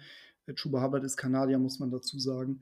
Und dann halt mhm. auch nochmal diesen unfassbar unglaublichen Auftritt von ähm, Head Coach Mike Gandhi, der sich da mit diesem T-Shirt hat fotografieren lassen von diesem ähm, rechtsradikalen Sender, was mhm. Chuba Hubbard dazu äh, geführt hat, sich äh, da auch nochmal ganz klar zu äußern. Und äh, Mike Gandhi dann im Grunde ja mit ihm vor die Kamera äh, getreten ist und sich dann nochmal öffentlich entschuldigt hat. Also das war wirklich kein, kein gutes Bild, aber da sieht man halt auch, welchen Stellenwert Chuba Hubbard halt für dieses Team hat. Und ähm, das macht es halt auch für Spencer Sanders, der ein vergleichsweise junger Quarterback ist, auch nochmal um einiges einfacher. wenn man halt wirklich so ein, so ein, so ein tolles äh, Laufspiel hat, wo halt natürlich auch diese O-Line auch einen großen ähm, Einfluss drauf hat. Definitiv. Und Trevor Hubbard, das ist auch allgemein ein richtig cooler Typ. Also da gibt es auch ein paar ganz gute Artikel zu dem. Das solltet ihr euch auf jeden Fall nochmal angucken, weil auch abseits vom Footballfeld ist das echt ein, ein, cooler, ein cooler Mensch einfach, der auch äh, vieles für seine Mitmenschen so drumherum tut. Also das ist äh, ja einfach ein sehr, sehr spannender Typ auf jeden Fall. Mhm, Tylen Wallace, der hat als Wide Receiver letztes Jahr ja leider etwas Pech gehabt, hat sich relativ schwer am Knie verletzt. Bis zu dem Zeitpunkt hatte alle Power 5 Wide Receiver in Yards per Game und Yards per Catch angeführt. Das ist natürlich sehr, sehr gut und das ist wieder dieser typische, ja, dieser Oklahoma State Wide Receiver einfach. Also ich finde, das ist schon so, äh, natürlich nicht die gleichen Spieler, auch einige Unterschiede, aber wenn du so James Washington damals angeguckt hast ja. und jetzt auch Tylen Wallace, diese Spieler, die halt echt gut tief gehen können, äh, sehr explosiv und so, das passt natürlich schon sehr gut rein. Also ähm, wenn du jetzt auch auf ihn und die Wide Receiver Gruppe guckst, wie würdest du das Ganze denn so einschätzen? Ja, also es gibt eine ganz interessante Statistik. Also in den ersten acht Spielen, wo diese drei, dieses Trio Spencer Sanders, äh, Talon Wallace und Chuba Hubbard äh, gesund waren, ähm, haben sie äh, für im Schnitt 505 Yards pro Spiel und 6,7 Yards pro Play ähm, gesorgt. Das ist ein absolut absurder Wert. Also ähm, mit höchste Perzentile so in dem Bereich.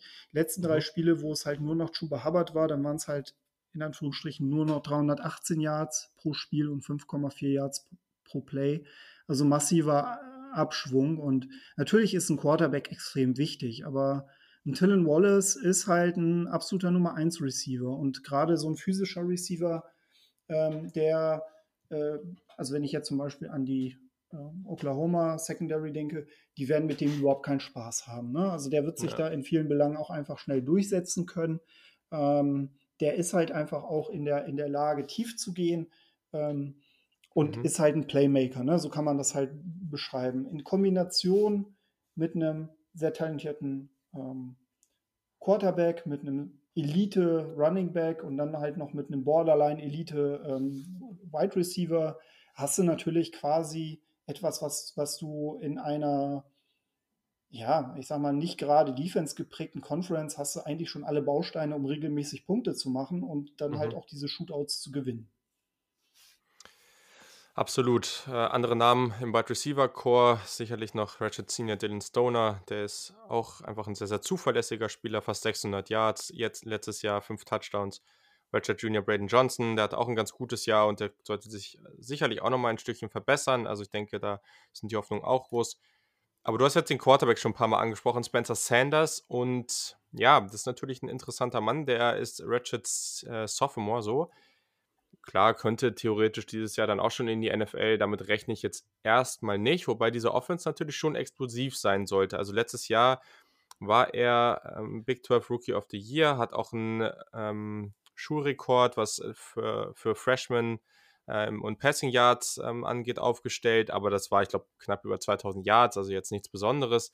Ähm, und sicherlich ist seine Entwicklung auch sehr, sehr wichtig für diese Offense. Aber das passt natürlich auch. Er ist mobil, er ist einfach echt gut. Also war natürlich letztes Jahr auch noch Spiele dabei, die hätten besser sein können. Aber am Ende hat er sich schon richtig gut entwickelt. Also siehst du jetzt hier so einen Quarterback, der so in die Riege der ich sag mal so, so, wenn du jetzt auf Brock Purdy guckst und diese Jungs so in der Spitze der Conference, glaubst du, dass wir nach, nach 2020 auf Spencer Sanders gucken werden und sagen, yo, das ist so ein Typ Spieler, der gehört da nach ganz oben in der Conference und das könnte auch ein potenzieller ähm, hoher Draftpick sein. Ja, also da sehe ich tatsächlich Brock Purdy noch mal ein Stück weit ähm, höher aktuell. Mhm. Ähm, er kann, es kann aber durchaus sein, dass Sanders sich dieses Jahr noch mal ein Stück weit weiterentwickelt. Ich mag das, also ich mag sein, seine Performance über Play Action da ist er, da ist er wirklich gut. Ähm, er, muss, er muss noch, noch unter Druck ein bisschen besser werden, aber wie gesagt, die Erfahrung seiner, seiner Skill-Position-Spieler, der O-Line, sollte auch dafür sorgen, dass er dann auch nochmal einen größeren, besseren Pfad hat, noch selbst besser zu werden. Ähm, ob er jetzt, jetzt schon auf dem Level von Brock Purdy ist, würde ich verneinen. Ähm, aber er ist für, ich sage jetzt mal, Big 12-Verhältnisse definitiv einer, ein Quarterback, den ich, den ich so ja, im oberen Drittel sehe. Ja. Okay, sehr gut. Ja, unsere Line hast du schon kurz angesprochen. Ähm, ja, würde ich nur noch zu sagen, dass äh, Right Tackle Tevin Jenkins sehr, sehr gut ist. Also, das ist ein ganz, ganz spannender Typ. Der hat in 2019 praktisch überhaupt nichts zugelassen. Also, keinen einzigen Sack. Und ich glaube, der hat sogar, also, wenn höchstens nur weniger, aber ich glaube sogar fast gar keine Pressures oder irgendwas zugelassen. Also, es ist ein sehr, sehr guter Spieler. Mhm. Wenn wir dann aber auf die Defense kommen, und da hast du ja schon eben auch schon mal so andeuten lassen, dass das auch relativ gut ist und da ziemlich viel Talent zurückkommt. Genau genommen kommt, wenn man auf dieses Too Deep, also die, das Depth Chart mit dem Starter und dem Backup guckt, 21 der 22 Spieler aus dem letzten Jahr zurück. Und das, also ich weiß nicht, wann ich das das letzte Mal irgendwo gesehen habe, aber das ist natürlich enorm. Und gerade so diese Defensive Line, die finde ich ja auch sehr, sehr spannend, einfach auch durch die Tiefe. Wie siehst du das Ganze und ähm, ja, was traust du dieser Defense zu? Ja, also ähm, absolute absurde Returning Production, definitiv. Ähm, was traue ich dieser Defense zu? Also ich glaube, dass, ähm, dass Erfahrung in diesem Bereich oder gerade auch in der Big 12 massiv sein kann. Du wirst mit Defenses in der Big 12, glaube ich, niemals ähm, gewinnen. Das ist halt einfach im modernen Football so und ich glaube, dass der Football, wie er in der Big 12 gespielt wird, ja auch immer weiter in Richtung NFL schwappt. Ne? Man sieht es ja mit mhm. Patrick Mahomes, der ja jetzt ähm, Monstervertrag bekommen hat und eine super Saison hatte. Aber, und ich glaube, das ist, darauf wird es hinauskommen, ähm, wenn du dort Drive stops, wenn du dort den einen oder anderen Turnover erreichst, dann reicht es in der Regel. Und ähm, man muss halt tatsächlich schauen, äh, man hat ja richtige zwei, zwei Tackle-Maschinen mit Malcolm Rodriguez und Eamon O, die, mhm. Glaube ich, ein wesentlicher Faktor sein werden. Willst du nicht versuchen, seinen Nachnamen auszusprechen? Das wollte ich dir überlassen. äh, genau. Ja, es ist, ja. Äh, das habe ich mir tatsächlich von Jan Wegwert abgeschaut, äh, dass man sich dann im Zweifel die Namen, die Nachnamen doch einfach mal abkürzen soll, bevor man ins Fettnäpfchen tritt. Ja, so wie Albert O letztes Jahr. Ne? ja, genau, genau, genau. Ja. Ähm, ja, man muss natürlich schauen. Also wie gesagt, das sind halt absolute Tackle-Maschinen und ähm, also MNO hatte halt einfach die 100 Tackles gehabt im letzten Jahr. Das ist, das kommt halt wieder, ne? Und ich glaube, das ist etwas, was er halt ganz gut reproduzieren kann. Traue ich ihm auf jeden Fall zu. Ähm, der einzigen Starter, den sie verlieren, ist, ist AJ Green, ein Cornerback. Ja. Ähm, ich meine sogar gelesen zu haben, dass ein, einer der nächsten äh, Spieler für, also einer der, der Recruits bei Oklahoma State auch AJ Green heißt. Ich weiß nicht, also so langsam werden es halt sehr, sehr viele AJ Greens auch langsam im, im Football. Ähm, genau, aber ansonsten ist es so, sie haben ja auch noch einen starken Safety mit Colby Harvey, ja. Harvey Peel. Ja. Absoluter, absolutes Monster, absolute Turnover-Maschine. Insofern, ich glaube, sie haben halt wirklich alle Bausteine für eine erfolgreiche Big 12 Defense. Es wird mit Sicherheit keine Defense sein, die landesweit in die Top 10 kommt. Davon gehe ich nicht aus. Ähm, okay. Aber sie werden definitiv die Möglichkeit haben, ihre Offense bei der Stange zu halten, sie groß zu unterstützen und das eine oder andere Play, äh, Monster Play zu stoppen. Ich versuche es jetzt. Also, der Linebacker, äh, ja, ich, ich versuche es jetzt irgendwie abzulesen. Richard Senior Ayman Ogbon G. Ogbon B. Miga oder so ähnlich. Ach Gott, es ist. Äh, ordentlich gescheitert. Nee, ich vers ja, es ist einfach, also diese Kombination aus Gs und Bs hintereinander, das ist irgendwie ganz merkwürdig. Also ja, wir bleiben bei M&O, das äh, klingt hervorragend. Und ja, also Safety, Kobe, äh, Harvey Peel, der ist echt super, super spannend, richtig, richtig guter Spieler. Also auf den habe ich auch schon, auf den freue ich mich auch schon sehr. First Team All Big 12, hatte fünf Interceptions, siebtbester Wert im College Football. Und ein Name, den ich noch reinschmeißen würde, ist Thomas Harper. Der hat als True Freshman schon äh, einiges an Spielzeit bekommen und ist einfach ein sehr, sehr vielseitiger Defensive Back, kann Cornerback und Safety spielen, gute Instinkte. Also auf den bin ich auch sehr gespannt. Also äh, sehr, sehr interessante Defense auf jeden Fall. Und das Coole ist ja bei Oklahoma State dieses Jahr, dass irgendwo die Erwartungen, das Talent, aber auch der Schedule irgendwie, das passt alles ganz gut zusammen, weil wenn man auf den Schedule guckt, klar, man hat auch hier Iowa State, man hat Oklahoma, man hat Texas, aber sonst ist das jetzt alles nicht so berauschend. Also Ähm, wenn man jetzt gerade auf den Non-Conference-Schedule guckt, okay, Oregon State wurde schon abgesagt, Tulsa, Western Illinois, also das ist jetzt nicht so beeindruckend. Also am Ende könnte man hier schon gut durchgehen. Man kann natürlich sagen, vielleicht verlieren sie zumindest gegen Oklahoma und Texas, aber am Ende, ich bin mal gespannt, wo wir die sehen. Also ich habe auch schon das eine oder andere Mal gehört, dass, der, dass die vor Texas gesehen wurden. Also zehn Siege sind schon drin, oder? Ja, und vor allem haben sie natürlich jetzt den Vorteil, dass sie dann das durchaus das ganz große Finale gegen Texas äh, spielen können, um dann, um, mhm. um gegen Oklahoma dann ins, ins Finale zu kommen. Ähm, wahrscheinlich war das auch der Hintergrund gewesen, warum man diesen Schedule entsprechend so gemacht hat. ähm, vielleicht haben sich die Verantwortlichen da, dahinter irgendwie was gedacht. Nee, gebe ich dir recht. Also ähm, mit, der, mit der Firepower, äh, sowohl in der Offense als auch in der Defense, ähm, sind da zehn Siege drin. Äh, kann auch mehr sein. Also elf Siege ist durchaus möglich. Hm.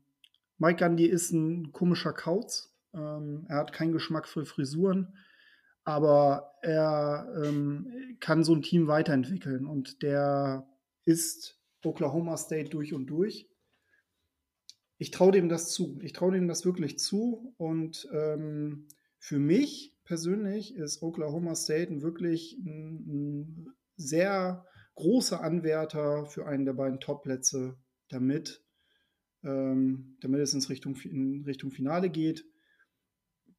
Bin noch so ein bisschen borderline, ob es halt Texas wird oder Oklahoma State. Ähm,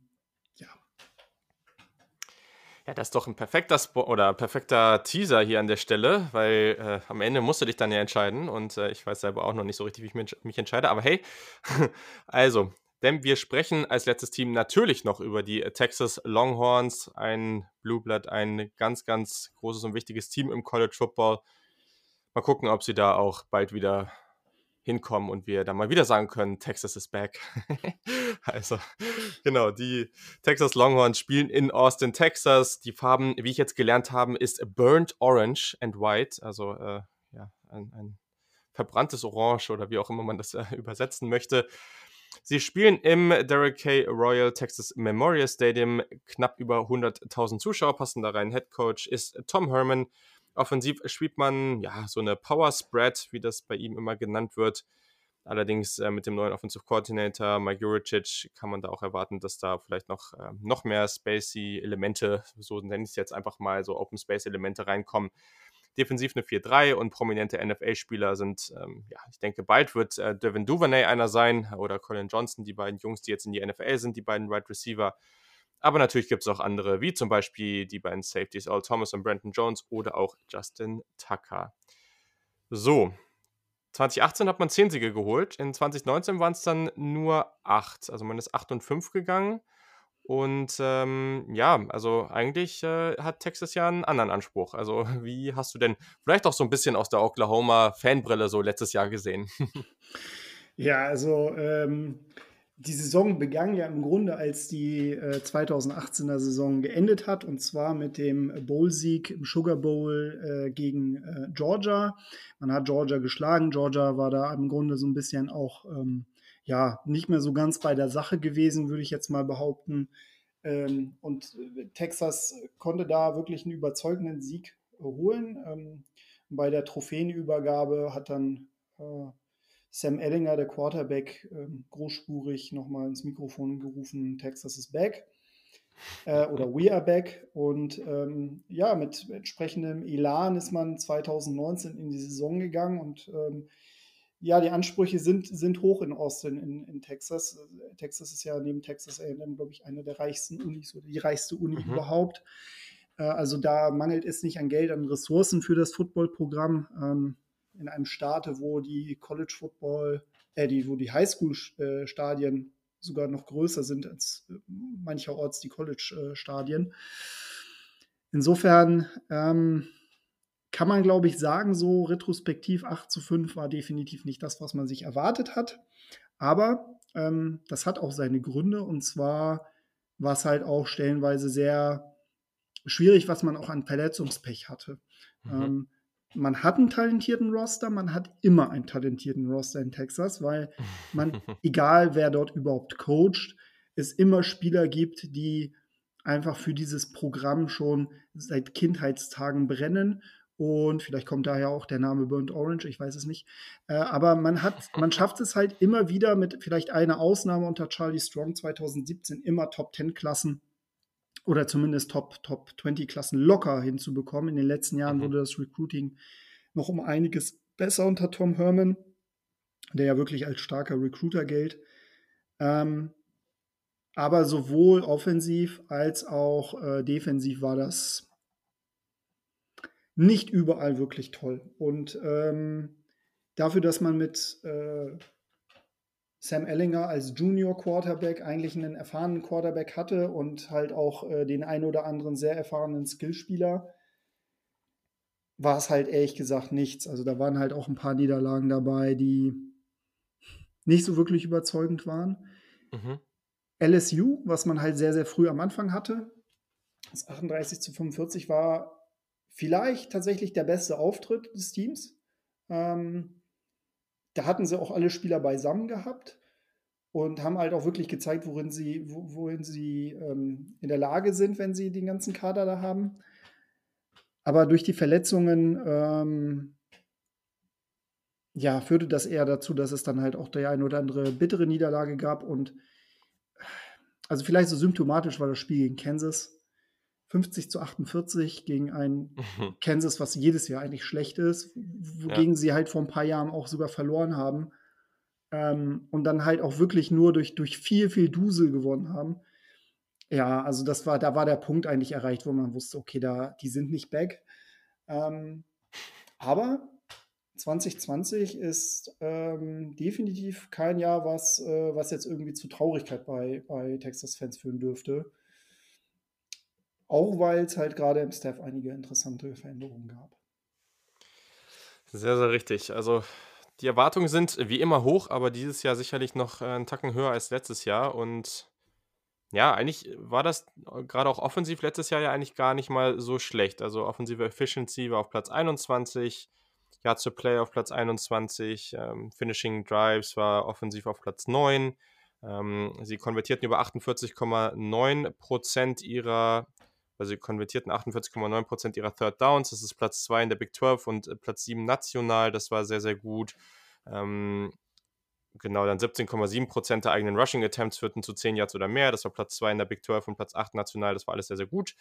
Eine Statistik, die offensiv sicherlich noch etwas ähm, problematisch ist, ist, dass man nur in 7% der Fälle ähm, oder der Pässe ähm, 30 Yards oder mehr erzielen konnte. Das, diese Explosive Pass Plays, da, da war man nicht besonders gut drin und nur auf Platz 84 national, aber defensiv war es halt nicht ganz so stark. Also da war man bei den Metriken am Anfang, bei der, äh, bei der Effizienz da auf Platz 86, ähm, bei dem Yards per Place, die man zugelassen hat, no, Platz 99. Also das kann auf jeden Fall noch verbessert werden, aber genau. Recruiting hast du eben schon mal kurz angesprochen. Das ist sehr, sehr interessant, weil ich glaube, einige unterschätzen das, wie gut Texas in den letzten Jahren wirklich war. Also, wir haben schon von einigen guten Teams gesprochen, aber Texas war 2018 auf Platz 3, 2019 auf Platz 3, 2020 auf Platz 8 und momentan stehen sie für 2021 auf Platz 12. Also zweimal hintereinander Top 3. Das ist enorm. Und da, also 2018 das sind jetzt äh, Spieler, die jetzt äh, so langsam mal Verantwortung übernehmen könnten und in den nächsten Jahren, also eigentlich müsste man dann äh, bald richtig, richtig angreifen können. Das sollte die Erwartung hier schon definitiv sein, oder? Auf jeden Fall. Und ich glaube, man hat auch mit ähm, neuen Defensive Coordinator, neuem Offensive Coordinator auch so ein bisschen die Maßgabe ausgegeben, jetzt, äh, jetzt Attacke. Und ähm, also wenn ich da beispielsweise auf einen Bijan Robinson blicke, Running Back aus Arizona, der Nummer 1 Running Back der Klasse, also vor dem habe ich richtig Angst so. Ne? Also das wird eine ja. richtige Herausforderung auch für alle äh, Defenses in der, in der Conference sein, den ähm, früher oder später äh, aufhalten zu müssen. Also insofern ja, also das, das, ist, ähm, das, das ist halt so, die haben halt wirklich eine gute, äh, gute Ausgangslage, was das Recruiting angeht, ähm, sind halt einfach so der Maßstab in dem Staat mit den vielen Talenten und müssen natürlich immer ein bisschen gucken. Also ich glaube, das jüngste Beispiel der Brockermeyer Twins, die jetzt zu Alabama gegangen ja. sind, ist natürlich auch ein Zeichen, nee, wir sind nicht unverwundbar, was das angeht. Also das sind nicht unbedingt alles Logs für uns, aber ähm, wenn ich mir jetzt mal überlege, nehmen wir mal an, Texas würde jetzt auf dem Level spielen wie Oklahoma, ähm, dann macht es das, das Recruiting natürlich für sie noch wesentlich einfacher. Und mhm. dann kann ich mir gut vorstellen, dass die Brockermeyer Twins dann halt Burnt Orange und White tragen und halt nicht die Farben von Alabama. Ähm, aber da wird es halt auch sein, also das Ziel muss es weiterhin sein, diesen tollen Talente, die man verpflichtet, halt auch wirklich leistungstechnisch gesund auch gerade durch die Saison zu bringen, dass sie halt auch die entsprechende Leistung auf dem Platz äh, zeigen, ja. Ja, das ist so das große Argument bei mir immer für, für Texas und auch für UC. Also das sind so zwei Unis mit den Standorten, die die haben. Also und, und wie bekannt die auch einfach sind äh, in diesen Bereichen. Das ist, also wenn die nur annähernd wieder auf ein richtig gutes Level kommen, dann es rekrutiert sich nicht von selbst, aber es gibt wenig Teams, die dann wahrscheinlich so nah dran sind, ähm, dass sie einfach so rekrutieren können, weil das sieht man ja auch 2018, 2019 Platz 3, die waren da nicht so besonders gut. Also das ist eigentlich schon enorm, dass die da am Ende standen. Daher sehr, sehr interessant. Also, du hast es eben schon kurz angesprochen. Es gibt einige Neuigkeiten bei den Coaches. Man hat sieben neue Assistant Coaches, unter anderem auch einer der Offensive Coordinator. Man hat jeweils zwei und Defensive Coordinator. Ähm, ist natürlich ein bisschen schwierig, weil durch Corona hat man jetzt nicht so diesen typischen Sommer haben können wie sonst. Und das ist natürlich mit so einem großen Turnover nicht so easy. Aber wenn wir erstmal auf die Offense gucken, Mike Jurcic ist da gekommen, der ist sehr, sehr interessant. Der war vorher schon bei Oklahoma State unterwegs, jetzt auch kurz bei Ohio State. Ähm, hatte immer sehr, sehr viel Erfolg mit seiner Offense und ist mit seiner Zeit, oder in seiner Zeit bei Oklahoma State tatsächlich 5 und 1 gegen Texas gegangen. Also das ist enorm, daran sieht man, wie gut er wirklich ist. Und ja, der würde hier, glaube ich, gern so einen Joe Brady-Effekt äh, wie für LSU erzielen. Also und das Ganze für Sam Ellinger so aufziehen. Das wäre natürlich schon sehr, sehr spannend. Was glaubst du? Wie wird sich die Offense verändern? Glaubst du, wir werden hier wirklich nochmal einen guten Sprung sehen für, für Sam Ellinger und diese gesamte Offense eben durch das Coaching? Ja, ich ähm, alleine aufgrund der Tatsache, dass Sam Ellinger eigentlich mehr kann, als er 2019 gezeigt hat ähm, und jetzt quasi auch nochmal in seinem letzten Jahr vermutlich nochmal beweisen will, dass er auch ähm, potenzieller Draft-Pick ist, ähm, glaube ich schon, dass da, dass da viel passieren kann. Du hast es richtig erwähnt. Also ich glaube, diese aktuellen Umstände, in denen wir, in denen wir leben in der Pandemie, macht es natürlich schwierig, dann auch wirklich neue Elemente zu installieren. Ähm, ich weiß nicht, ob das der, der Killer ist. Das Talentlevel ist auf jeden Fall da. Ähm, ich glaube auch persönlich, dass, ähm, dass, dass, dass die das definitiv schaffen werden, ähm, gewissen, gewisses Level zu halten und ähm, auch mit dieser O-Line, die ähm, relativ gut gespickt ist, ähm, ist es aus meiner Sicht so, dass, dass man halt auch die, die Abgänge gut kompensieren kann. Ähm, es bleibt natürlich so ein bisschen abzuwarten, ob sie die Plays halt auch wirklich so gut installieren können. Ne? Also da, mhm. da bin ich, das ist, glaube ich, das, das weiß, glaube ich, keiner. Und ähm, da wird man halt auch so ein bisschen abwarten müssen. Ähm, das ist vielleicht auch wahrscheinlich so ein bisschen der Vorteil von Oklahoma State, dass sie halt einfach sagen, okay, wir haben Erfahrung, wir haben aber auch jetzt ja. irgendwie keine neuen Coordinators ähm, und können dann halt diese Situation nutzen. In einem normalen Jahr hätte ich gesagt, okay, Texas ähm, braucht sich da nicht verstecken. Aber in diesem Jahr ähm, ist es tatsächlich ein bisschen unberechenbar. Ja, sehr, sehr interessant. Also Sam Ellinger hast du schon kurz angesprochen. Letztes Jahr 32 Touchdowns, 10 Interception, über 660 ähm, Rushing Yards. Auch da nochmal 7 Touchdowns auf dem Boden. Ganz spannender Typ. Ähm, bin jetzt nicht so der allergrößte Fan von ihm, aber ich bin mal gespannt, was er da noch bringen kann. Auf Running Back hat man äh, Junior Keontae Ingram, auch der hat schon eine, also eine relativ große Rolle letztes Jahr gespielt. Dann noch Roshan Johnson, mhm. der auch mal vorher Quarterback war, hat auch ganz solide gespielt. Und dann hast du natürlich schon angesprochen, Five-Star Running Back Bijan Robinson, den ich noch ein wenig hinterher traure, weil es lange, mhm. lange sehr, sehr eindeutig so aussah, als ob Ohio State mit dem bekommen sollte. Und der ist natürlich enorm talentiert. Also bei den Running Backs, wie siehst du das Ganze? Glaubst du auch, dass wir einen Robinson jetzt schon sehen werden oder glaubst du, das kommt erst in den nächsten Jahren? Und, und was hältst du dann von Ingram? Oh, ich glaube, dass Bijan Robinson durchaus seine Snaps bekommen wird dieses Jahr. Der ist einfach viel zu talentiert. Also es würde mich doch sehr überraschen, wenn er, wenn wir ihn gar nicht sehen würden. Mhm. Ingram alleine natürlich mit seiner Erfahrung ähm, hat natürlich so ein bisschen auch den Vorteil, auch gerade auch so ein bisschen pandemiebedingt, ne, wenige Practices jetzt auch, ne, wahrscheinlich auch verkürztes Camp und so. Aber ähm, für mich ist, ist, ist Bijan Robinson auf jeden Fall der Starter der nächsten Jahre. Ähm, potenzielle Elite-Running Back. Insofern, also ich glaube schon, dass wir den dieses Jahr mal häufiger auf dem Platz sehen werden. Ja, ist, also, ist spannend auf jeden Fall. Also echt ein, ein krass guter Running Back. Also der macht echt extrem viel Spaß. Da, da freut mich auf jeden Fall drauf.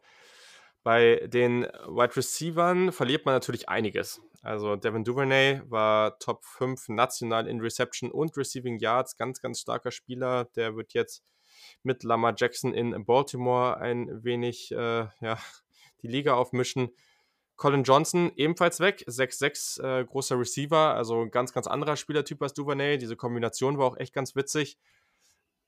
Also wenn man jetzt auf die Wide Receiver Gruppe guckt, gibt es einen guten Grad Transfer. Da gibt es ähm, ja vielleicht noch so einen Five-Star Running Back aus, äh, aus der Vergangenheit, der jetzt auf Slot umschult und so. Aber also so richtig überzeugend ist das doch jetzt nicht. Oder siehst du da eine, eine gute Positionsgruppe?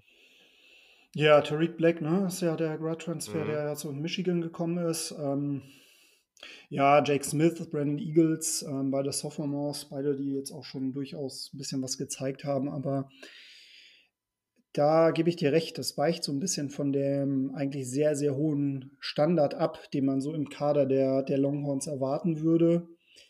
Ähm, ich glaube aber, oder was ich mir gut vorstellen kann, ist, dass, ähm, dass es da vielleicht den einen oder anderen geben wird, der vielleicht auch nochmal in einer Rolle auftaucht, der, ähm, die man mit ihm, die man von demjenigen halt vielleicht noch nicht so mhm. wirklich erwartet. David Duvernay war ja so ein Name gewesen letztes Jahr, der so aus dem Nichts gekommen ist, auch schon lange im Programm war. Und ähm, man darf halt auch nicht vergessen, dass wenn Sam Ellinger spielt, er natürlich auch eigentlich ein Dual-Threat-Quarterback äh, ja. ist und ähm, dann auch mal durchaus die Beine in die Hand nimmt und dann einfach mal losläuft.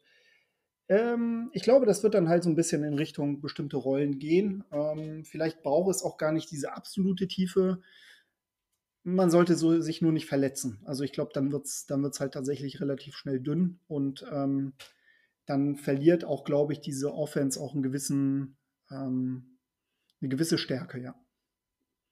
Ja, auf jeden Fall.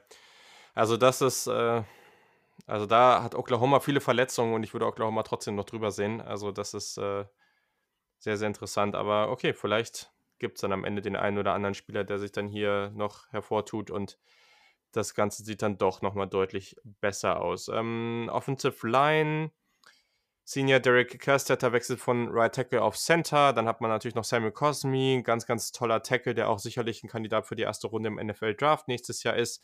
Sonst verliert man zwei Offensive Line Starter. Ist wahrscheinlich nicht auf dem Niveau von, von Oklahoma, aber trotzdem sicherlich eine gute Offensive Line, oder? Ja, haben halt ein paar Fragezeichen, aber wie du schon gesagt hast, ne, einfach wenn du dann so einen Cosmi hast, dann hast du da auf jeden Fall schon mal einen sehr, sehr guten, ähm, sehr, sehr gute Säule in, diesem, in dieser Unit. Und ähm, eigentlich ist das halt auch so, da, da ist halt einfach auch das Talentlevel so hoch, dass halt auch die unerfahreneren Spieler durchaus äh, in der Lage sind, ähm, da schnell Starterrollen zu bekommen und dann, ähm, ja, Sam Ellinger nicht zu sehr in Gefahr zu bringen. Jo, sehr cool. Dann gucken wir nochmal auf die Defense. Neun Starter sind hier zurück. Man wechselt unter Defensive Coordinator Chris Ash zurück zu einer 4-3.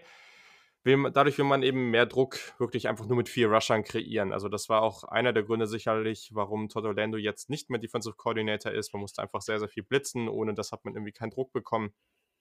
Also bin ich mal gespannt, wie das jetzt äh, dann bald aussieht eine ganz wilde Statistik, äh, die mir vorher gar nicht so bewusst war. Also die haben natürlich auch diesen, diesen Jack, äh, diese Jack-Position, das ist dieser Stand-up Defensive End und äh, Joseph As äh, Osai, der Junior, der hat das letzte Jahr ja auch schon so ein bisschen äh, bekleiden dürfen und der hat im Bowl-Game-Sieg gegen Utah in einer Partie neun Tackles, sechs Tackle for Loss und drei Sacks aufgelegt. Also das ist schon irgendwie mega heftig. Bin mal gespannt, was er dieses Jahr bringt. Ähm, ja, ich habe am Anfang ja schon ein paar Statistiken zur Defense vorgelesen. Das war jetzt nicht so mega überragend. Denkst du, das wird besser dieses Jahr?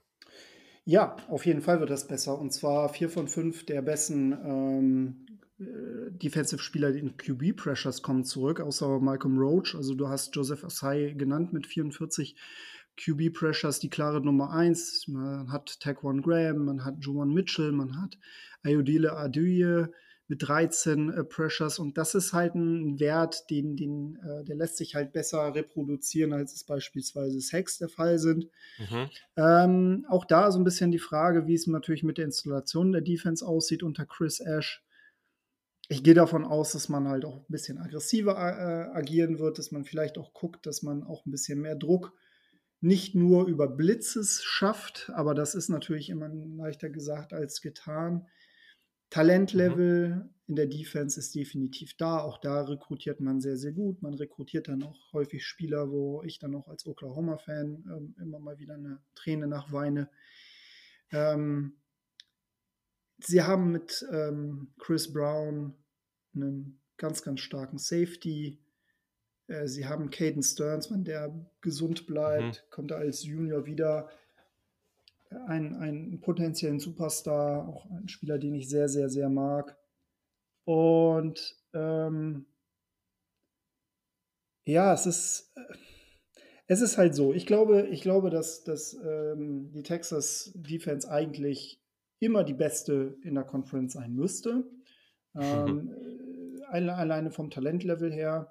Jetzt haben sie natürlich eine sehr durchschnittliche Saison gehabt. Einfach, ich glaube, diese Progression mhm. oder quasi auch diese Reversion des Ganzen, dass man halt wie sich wieder nach oben orientiert, rein statistisch gesehen, auch gerade was Passing Defense angeht, ähm, wird kommen. Also man wird nicht mehr so schlecht abschneiden. Wie weit es nach oben geht, muss man halt mal sehen, aber vielleicht reicht es halt auch, ähnlich wie bei Oklahoma aus, ähm, sich einfach in, in der Mitte wiederzufinden mhm. und dann halt mit etwas stabileren Offense. Ja, klingt gut. Also ich weiß gar nicht. Ich habe gar nicht so große, großartige Vorlieben jetzt da äh, in, der, in der Big 12, aber am Ende, wenn sich das in den nächsten Jahren wieder so hinentwickelt, dass äh, Texas und Oklahoma auf einigermaßen einer Höhe spielen und, und wir da irgendwie ein krasses Duell jedes Jahr haben, das wäre, glaube ich, nur gut für den gesamten College Football. Das ist, äh, sage ich ja immer wieder, egal ob es jetzt UC, Texas, äh, Florida State oder und so weiter ist. Also wenn, wenn die besser werden äh, und, und die anderen Teams, die anderen guten Teams auf dem Niveau bleiben, dann hat das sicherlich nur Mehrwert, außer man ist eben dann äh, Oklahoma-Fan und man muss vielleicht auch mal eine Niederlage einstecken. Das, das, das verstehe ich, dass du das nicht willst, aber, ja. aber der Rest wäre schon, wäre schon wichtig für den College Football, glaube ich. Auf jeden ja. Fall. Auf jeden Fall. Ja. Dann äh, kommen wir nochmal kurz zum Schedule. Also hier haben wir dieses Jahr dann äh, praktisch das Rückspiel gegen LSU at LSU. Dann spielt man natürlich Oklahoma und man hat ganz am Ende zwei Partien in Folge Iowa State und Oklahoma State. Und ich habe mir jetzt mal hier aufgeschrieben, dass man, ah, weiß ich nicht, also 9-3 habe ich mir jetzt erstmal aufgeschrieben. Vielleicht auch 10, aber ich, ich weiß auch nicht, ob ich wirklich sehe, dass man halt gegen Iowa State und Oklahoma State gewinnt. Also man hat zwar schon höhere Erwartungen und wenn Texas wirklich jetzt auf das nächste Level kommt, okay, gut, aber und bei LSU ist halt natürlich schwierig einzuschätzen. Aber das ist jetzt auch nicht so easy hier alles. Also ja, ich, ich finde es wirklich, wirklich schwer. Also ich, ich sage jetzt wirklich mal so neun Siege aber das könnte wirklich in jegliche Richtung gehen. Ja, ähm, ja, und vor allem die Tatsache, dass man halt auch noch LSU hat, ne, wenn sofern mm. diese, diese, Partie gespielt wird. Ähm, es ist ein interessanter Schedule. Ähm, sollte man gegen Oklahoma verlieren, hätte man allerdings hinten heraus noch wirklich eine sehr, sehr gute Möglichkeit, sich äh, ja. zu präsentieren ähm, sofern man halt auch in Kansas gewinnt, irgendwie Anfang November. Aber das äh, warten wir mal ab. Ähm, aber davor, also vor Iowa State, hat man sogar noch TCU, was sich halt auch noch sehr, also das wird halt auch nochmal eine harte, harte Partie werden. Der Oktober mit der Ausnahme Oklahoma und vielleicht noch so ein bisschen at Kansas State. Es könnte noch eine Herausforderung werden, also nicht unbedingt immer ein Selbstläufer. Mhm. Ist ein interessanter Schedule, aber ähm, wenn man als Programm in die Playoffs gehen möchte, dann muss man halt auch natürlich diese toughen Schedules äh, schaffen und dann muss man halt auch mal mit so einem 11-1 rausgehen und dann halt auch Oklahoma am besten zweimal schlagen. Wenn man es halt nicht einmal schafft, dann am besten im, im ähm, Finale. Ja. Aber wenn ich mir tatsächlich mal so länger auf diesen Schedule gucke, ähm, desto mehr gefällt mir halt auch tatsächlich Oklahoma State in der Konstellation. Muss man mal abwarten. Ja, sehr, sehr spannend. Und damit sind wir am Ende angekommen. Und jetzt ranken wir nochmal ganz kurz alle Teams. Und das finde ich hier wirklich spannend. Also ich glaube, wir haben beide Oklahoma auf 1. Da sind wir uns, glaube ich, ziemlich einig, so habe ich es zumindest rausgehört. Also äh, das gerne laut rufen, wenn du jetzt hier irgendwie wen anders auf einziehst, aber. Nee, nee, das, das passt schon. habe ich mir gedacht, dass du das okay findest. ähm, dahinter wird es aber interessant. Also ich muss tatsächlich für mich sagen, dass ich, also für mich ist, ah, ich finde es schwer. Weil, also ich habe jetzt Oklahoma State auf zwei. Ich finde diese Kombination aus den, aus diesen, vor allem der Spitze mit diesen in der Offensive einfach extrem gut. Ich glaube, Spencer Sanders wird den nächsten Schritt machen. Dazu ist man einfach sehr, sehr erfahren im Rest des Teams. Das ist sehr, sehr gut. Und dann, ich habe zwar Texas auf drei. Für mich ist halt Brock Purdy der bessere Quarterback als Sam Ellinger, aber ähm, Texas hat dann doch zu viel Talent. Also irgendwann muss jetzt schon mal was passieren. Also und ein dritter Platz wäre eigentlich für Texas sicherlich auch, auch wieder wirklich sehr, sehr enttäuschend. Also ich glaube, damit wären die absolut nicht zufrieden am Ende, ähm, was man auch verstehen kann. Aber das wäre jetzt so meine Reihenfolge. Genau. Ja, also ich glaube, also ich glaube tatsächlich Oklahoma an 1 da, das ist für mich, das, das bleibt für mich so, ähm, auch wenn es natürlich ähm, so ein paar Änderungen gibt. Äh, Oklahoma mhm. State ist einfach in der Situation wahrscheinlich auch pandemiebedingt momentan so mein, mein Favorit. Ja, stimmt. Ähm, einfach, einfach weil natürlich die Installation ähm, von, von einer neuen Offense, von einer neuen Defense dann doch eine große Aufgabe ist. Ähm, Nummer drei Texas und Nummer vier Iowa State. Aber, und das ist halt nochmal ein ganz großes Aber, dadurch, dass wir halt hier natürlich eine Konstellation haben, es ist halt die einzige Power 5 Conference, die ähm, Spiele oder wo jeder gegen jeden spielt, Chaos ist nicht unbedingt äh, zu vermeiden. Also ich kann mir gut vorstellen, mhm. dass es dann vielleicht mit TCU, ist auch nochmal so ein sehr interessantes Team, ja, das vielleicht definitiv. auch nochmal in diese Phalanx mit reingehen könnte. Ähm, es bleibt spannend. Auch Kansas State hat ja letztes Jahr äh, ganz, ganz gut mitgehalten. Ist natürlich immer die Frage, inwieweit sie das reproduzieren können.